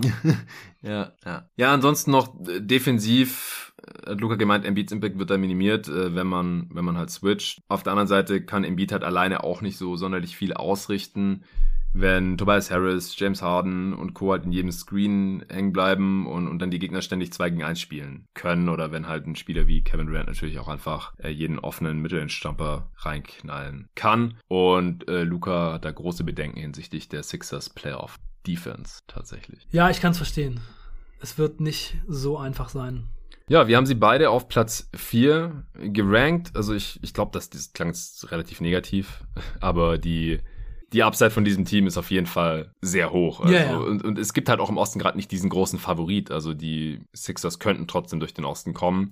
Aber jetzt erstmal 4-5-Matchup können wir jetzt besprechen. Bei dir wäre es gegen deine Bulls. Was wirst du da erwarten? Ja, die Bulls sehen immer richtig schlecht aus gegen die 76ers. Ja, da habe ich auch schon Die Bulls haben noch nie gegen Joel Embiid gewonnen. Also in jedem Spiel, das Joel Embiid in seiner Karriere gegen die Bulls gewonnen haben, haben die Bulls verloren. Und in dieser Saison halt auch. Ja, es ist kein gutes Matchup für die Bulls. Also Embiid hat jetzt in dieser Saison gegen die Bulls 18, 30, 40 und 43 gemacht. Und Vucevic sieht, sieht halt, wenn er gegen Embiid spielt, immer aus wie so ein kleiner Schuljunge, der Ja. nicht mehr so ganz genau weiß, was er machen soll. Also er kann halt offensiv nichts machen und er kann auch defensiv nichts machen. Es ist wirklich an beiden Seiten des Feldes eine Katastrophe. Oh. Deswegen, wenn es wirklich so kommt, Bulls 5, 76ers 4, dann sehe ich da kein Land für die Bulls leider. Ein Sieg. Ja, ein Sieg würden die Bulls dann wahrscheinlich holen. Also 4-1 wäre wahrscheinlich mein Tipp. Der Gentleman Sweep. Ja, gegen die Raptors wäre das, glaube ich, ein spannenderes Matchup. Aber die Raptors haben, glaube ich, einfach auch zu wenig Size gegen Embiid. Im Endeffekt, sie haben verschiedene Optionen in der Defense gegen Harden. Gerade wenn Anobi wieder mitspielt, ist es ein ganz guter Defender gegen James Harden, weil er einfach auch kräftig ist und Harden äh, die Karte da nicht so ausspielen kann. Aber ich denke im Endeffekt, die Sixers hätten natürlich auch Heimrecht. Die Raptors sind auch aus meiner Sicht überraschend gut in dieser Saison. Die hätten aus meiner Sicht genauso gut in den Tank gehen können und nochmal einen hohen Pick abstauben. Das haben sie jetzt nicht getan. Dazu waren sie auch einfach irgendwann viel zu gut, nachdem Siakam wieder zurück war. Aber ich würde hier trotzdem auch die Sixers favorisieren, ohne jetzt zu sehr hier die einzelnen Matchups zu analysieren, vor allem weil wir es ja auch unterschiedlich sehen, wer überhaupt gegeneinander spielt. Ja, aber ich könnte mir schon vorstellen, dass tatsächlich die Raptors die 76ers auch vor so ein paar Probleme stellen, so mit Ja, dem Trans also zum Beispiel die 76ers sind nicht so ein gutes Transition-Defense-Team. Sie sind nicht so besonders athletisch. Also da sah schon dann teilweise Jeff Green gegen sie aus, als wenn so ein äh, 100-Meter-Sprinter abzischt. Der hatte, glaube ich, drei oder vier Fast-Break-Dunks jetzt in dem Spiel. Mhm. Und also die Raptors könnten da schon die 76ers vielleicht vor so ein paar Probleme stellen. Mit ihrer Athletik und länger auf jeder Position und so. Ja, aber klar, dieses Duo wird wahrscheinlich in der ersten Runde genug sein für ein Team wie die Raptors oder wie die Bulls. Ja, in der Regular Season haben die erst zweimal gegeneinander gespielt und ein Spiel haben die Sixers gewonnen, das war allerdings im November. Und eins haben die Raptors gewonnen, das war aber im Dezember, also noch ein völlig anderes Team. Gut, dann kommen wir zu Platz drei. Wen hast du da stehen? Die Boston Celtics. Ja, dann äh, sind wir uns da wieder einig. Die habe ich von vier auf drei hochgeschoben seit dem letzten Update. Daher auch die Sixers jetzt überholt. Sie stehen gerade noch auf Platz 5 in der Tabelle tatsächlich mit 41 Siegen, aber genauso viele wie die Sixers. Sie haben halt nur schon zwei Niederlagen mehr und auch noch eine mehr als die Bulls. Ich glaube nicht, dass so bleiben wird, denn die Celtics sind ziemlich on fire. Im Jahr 2022 haben achtmal gewonnen und dreimal verloren seit dem letzten Mal. Offense äh, sind sie jetzt auf Platz 18 Defense die beste der Liga. Netrating mittlerweile das Beste im Osten mit plus 5,5. Da sind sie wirklich nach oben geschossen. Platz 4 in der Liga. Und wenn man es hochrechnet, käme man auf 55 Siege. Dazu müssten sie jetzt noch 14 Mal gewinnen. Und diese Saison hat nur noch 13 Spiele. Also das wird nicht klappen. Sie werden ihr Netrating underperformen. Das liegt aber eher daran, dass sie da am Anfang der Saison so krass underperformt Ja. haben. Also das war ja unfassbar. Und jetzt mittlerweile, seit sie so viel besser spielen, underperformen sie ihr Netrating nicht mehr. Seit dem äh, letzten Power Ranking Update haben sie eine Win Difference von 0,7. Ja, Ja, seit dem 1. Januar haben sie 23 Siege, 9 Niederlagen. Sind das zweitbeste Team der NBA, auch vom Netrating her.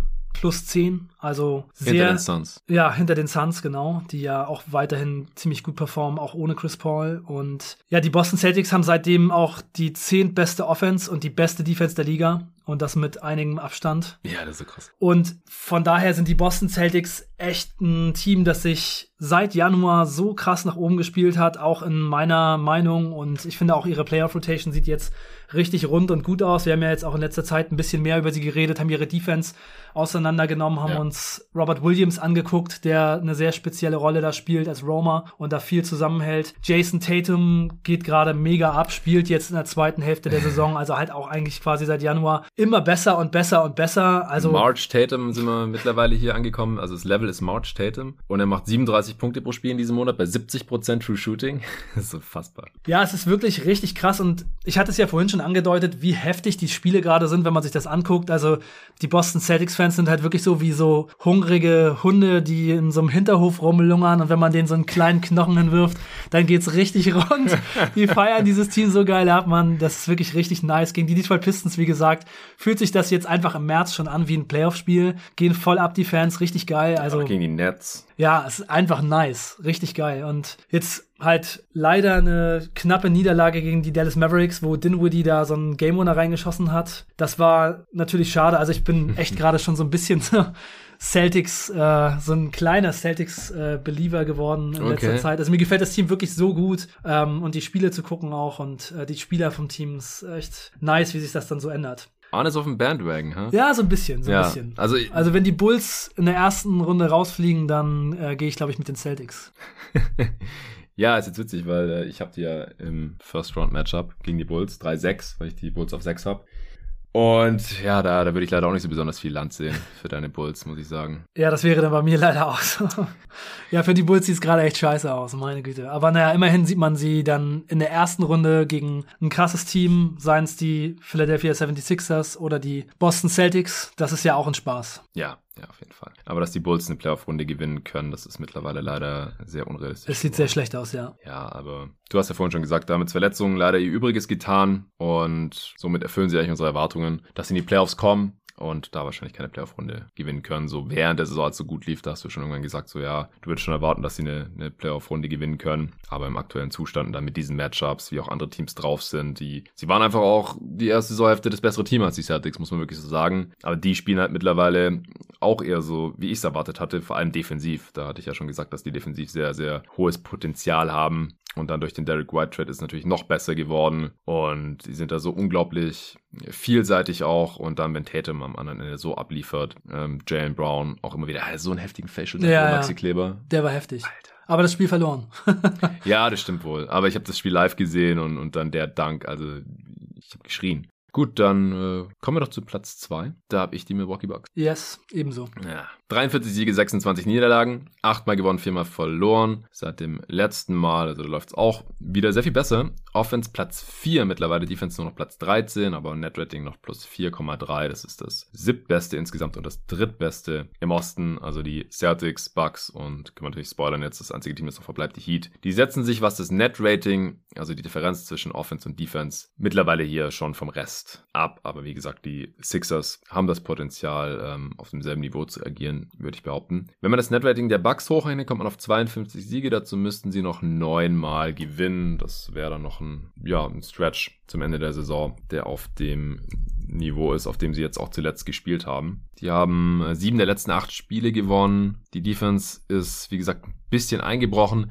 Aber Vielleicht kann er Brook Lopez Abhilfe schaffen, der jetzt letzte Nacht zurückgekehrt ist, erstmal von der Bank gespielt hat gegen die Jazz, nur 14 Minuten. George Hill ist auch wieder zurück, der ist sehr lang mit äh, einer Nackenverletzung ausgefallen gewesen. Jetzt fehlt nur noch in Anführungsstrichen Pat Connaughton, der einen gebrochenen Finger hat und jetzt auch vielleicht demnächst wieder zurückkehren könnte oder dann zu den Playoffs wieder fit sein könnte. Und dann haben sie ja wirklich ein starkes Playoff-Team Sie sind der amtierende Champ und dann nominell aus meiner Sicht auch nach dem Trade für Ibaka noch ein bisschen besser, als hätte es auch vielleicht sogar besetzt. Ja, die Bucks haben natürlich das Potenzial, alles zu erreichen, wieder Champ zu werden. Aber jetzt kommen Hill und Lopez zurück und das wird schon eventuell wichtig für sie sein, dass die beiden wieder richtig fit werden, sich jetzt noch einspielen können. Ja. Ich hoffe, hoffe, hoffe, dass Brook Lopez das hinkriegt, dass er wirklich in den Playoffs dann auch spielen kann, denn das wäre schon wichtig. Denn wenn er wirklich spielen kann, dann ist er halt jemand, der offensiv mal ein bisschen Entlastung bringen kann, der das Feld stretcht, der das Offensivsystem der Bucks noch besser macht und halt defensiv sie zu ihrem alten System auch zurückbringen kann. Dann hätten sie halt die Möglichkeit, mit Janis eher als Center zu spielen oder mit Lopez und, ja. und Janis auch mal wieder als Roamer einzusetzen. Und das würde sie einfach noch viel variabler machen. Also das kann man nur hoffen. Und ja, auch, dass PJ Tucker dann eben auch weg wäre, weil letztes Jahr waren PJ Tucker und Lopez so wichtig und die Bucks sind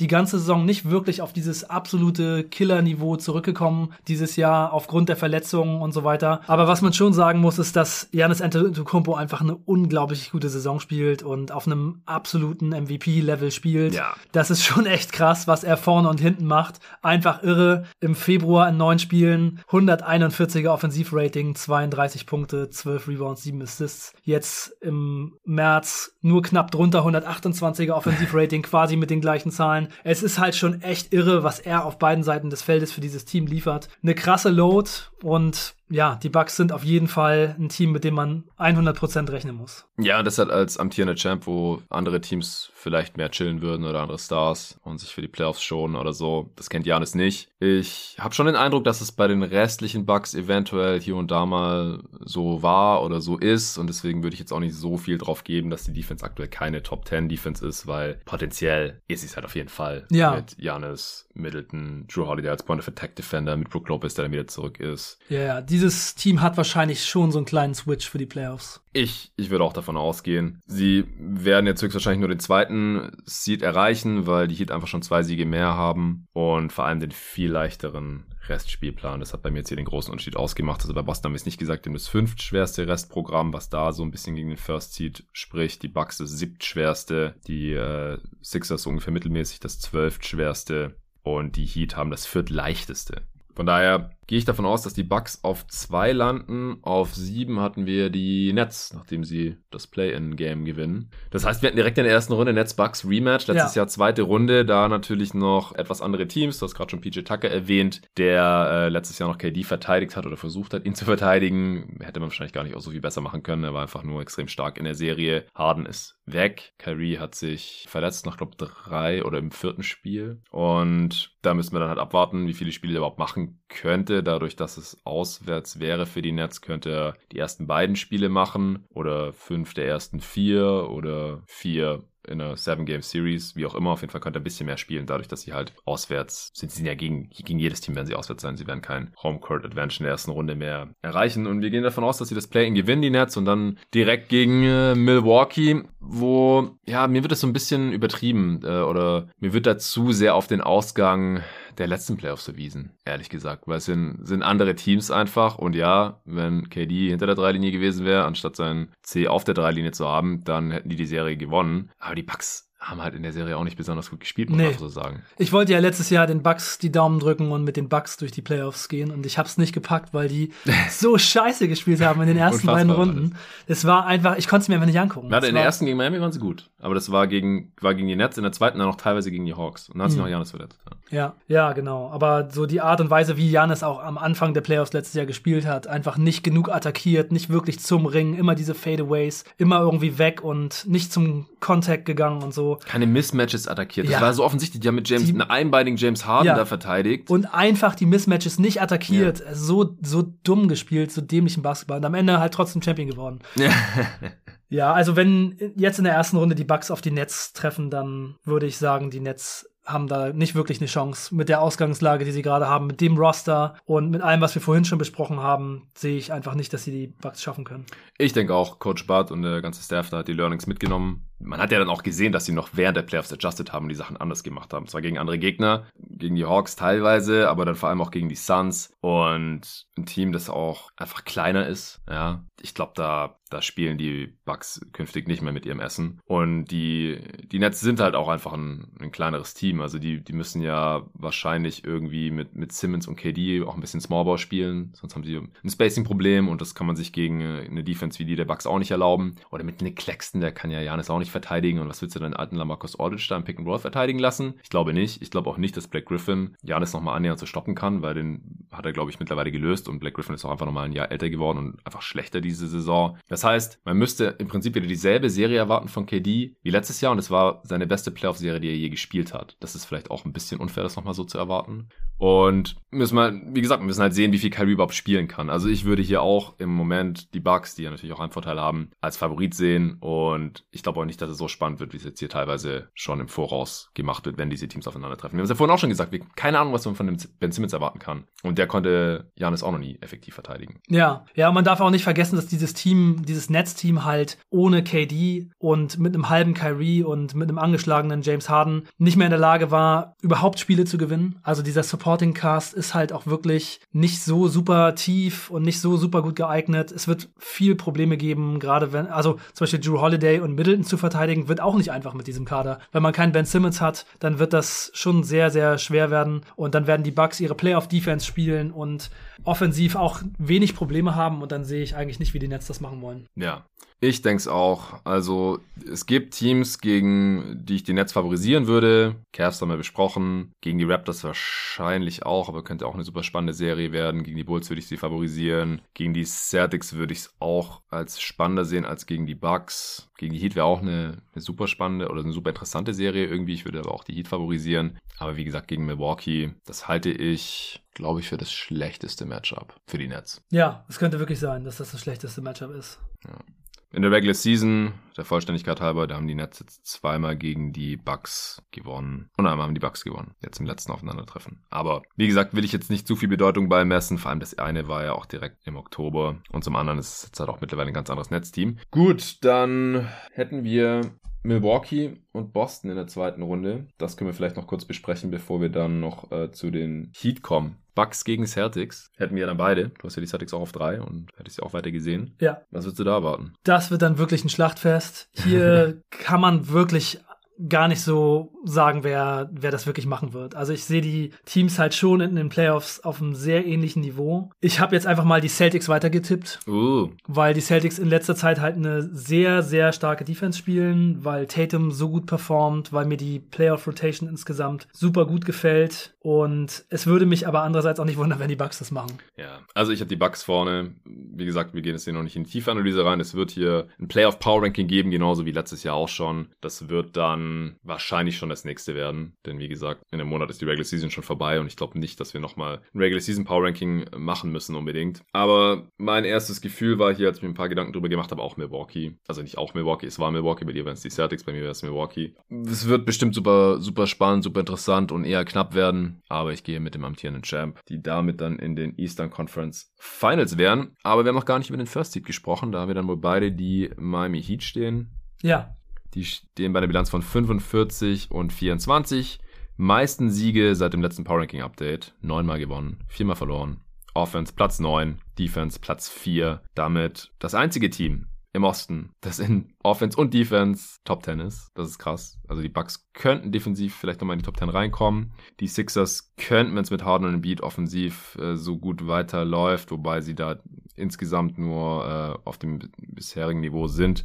Da sind sie, wie gesagt, auf Platz 14. Es wird eng, da noch in die Top 10 reinzukommen, offensiv. Die Bulls kommen nicht mehr in die Defense Top 10. Ja, wahrscheinlich bleiben die Heat das einzige Team, das in beiden Enden des Feldes in der Top 10 landen wird. Das ist äh, das beste Netrating, nee, das zweitbeste Netrating nach den Celtics mittlerweile im Osten und das fünftbeste der gesamten Liga. Wenn man es hochnimmt, kommt man auf 55 Siege. Dazu müssten die Heat noch zehnmal gewinnen, was ich ihnen durchaus zutraue. Was hältst du von Heat? Ja, krasse Saison mit ja. vielen Verletzungen, trotzdem mit einem super tiefen Kader ein sehr, sehr gutes Ergebnis rausgespielt. Also, dass die Heat der Number One Seed sind, finde ich echt sehr, sehr beeindruckend. Denn vor der Saison habe ich gedacht, dieses Team wird sicherlich viele Verletzungsprobleme haben. Und ich hatte sie dann, glaube ich, auf sechs getippt. Hatten sie jetzt auch viele Verletzungsprobleme, aber sie sind trotzdem der Number One Seed. Weil sie auch Und tiefer sind als gedacht, weil sie, sie sind irgendwelche Rotationsspieler ja, ja, genau, wieder sie sind viel tiefer als gedacht.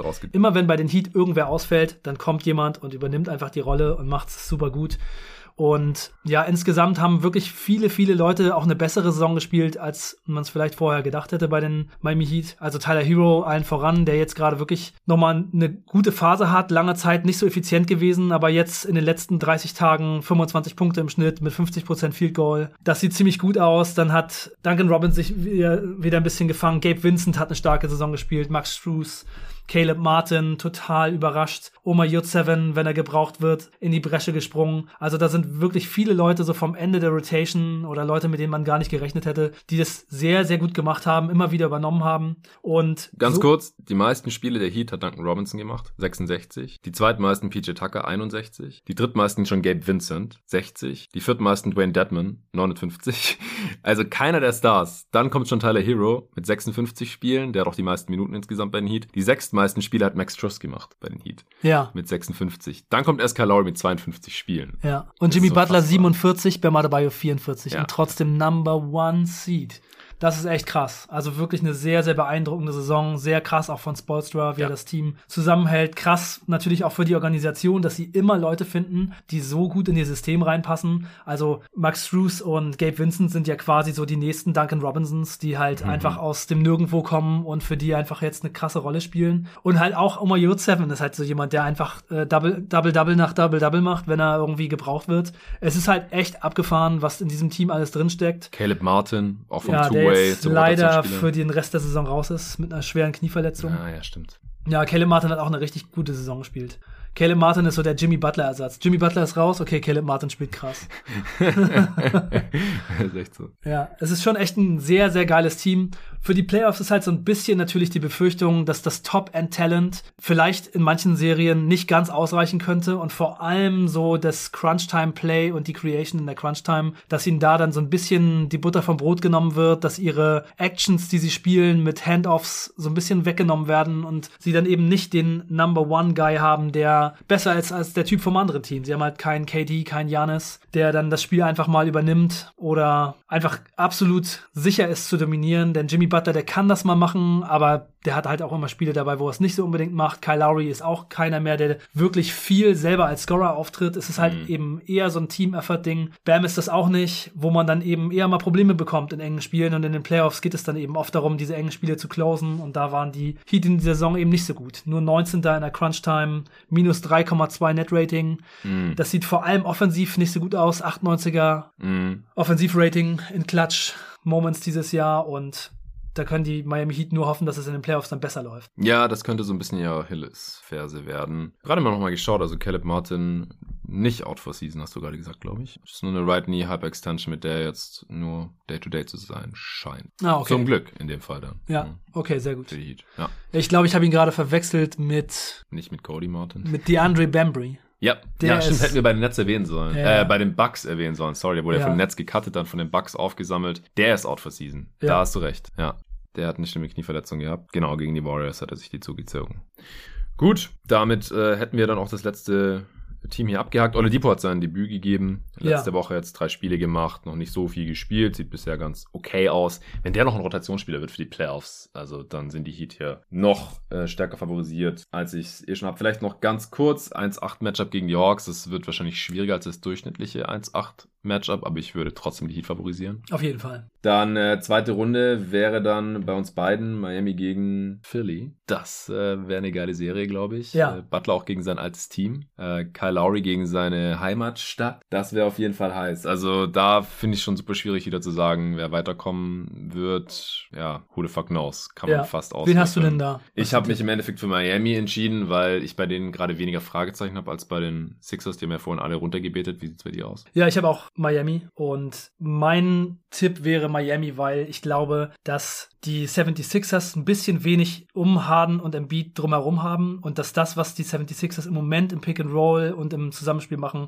etwas ist, was die Miami Heat ziemlich leicht ihnen wegnehmen würden. Und was machen die 76ers dann? Was sind dann die Adjustments? Ja. Wie gleicht man das aus? Und ich würde einfach sagen, Spolstra kriegt das raus und da gebe ich den Miami Heat dann einfach von daher irgendwie mehr Benefit of the Benefit doubt. of the doubt. Und ich glaube halt auch einfach, einfach, dass diese Eingespieltheit der Heat auch noch ein Vorteil ist gegenüber den 76ers. Ja. Und es ist einfach so, wenn man die Heat in den Playoffs schlagen will, dann muss man ihnen halt diese Actions wegnehmen. Man muss super gut funktionieren als Team zusammen. Man darf nicht so viele Fehler machen, Miscommunications gegen die Miami Heat, dann ist man gekillt. Und ich glaube einfach, dass die Zeit zu kurz ist, um sich darauf einzustellen als 76ers Team. Und ich glaube auch, dass da das Personal nicht ganz so passt. Also ich glaube, mhm. dass zum Beispiel Harden defensiv gegen die Miami Heat so seine Probleme haben wird. Ja, ich glaube auch nicht, dass äh, Thibault Jimmy Butler großartig verteidigen kann. Wahrscheinlich verteidigt er dann auch eher gegen Lowry. Also ja, ich denke auch, dass das sieht gerade eher nach Miami aus, aber das werden wir uns dann nochmal ganz genau anschauen. Sollte es zu diesem Matchup kommen oder dann halt auch im Playoff Power Ranking im äh, Eastern Conference Final hätte ich dann äh, Milwaukee vorne.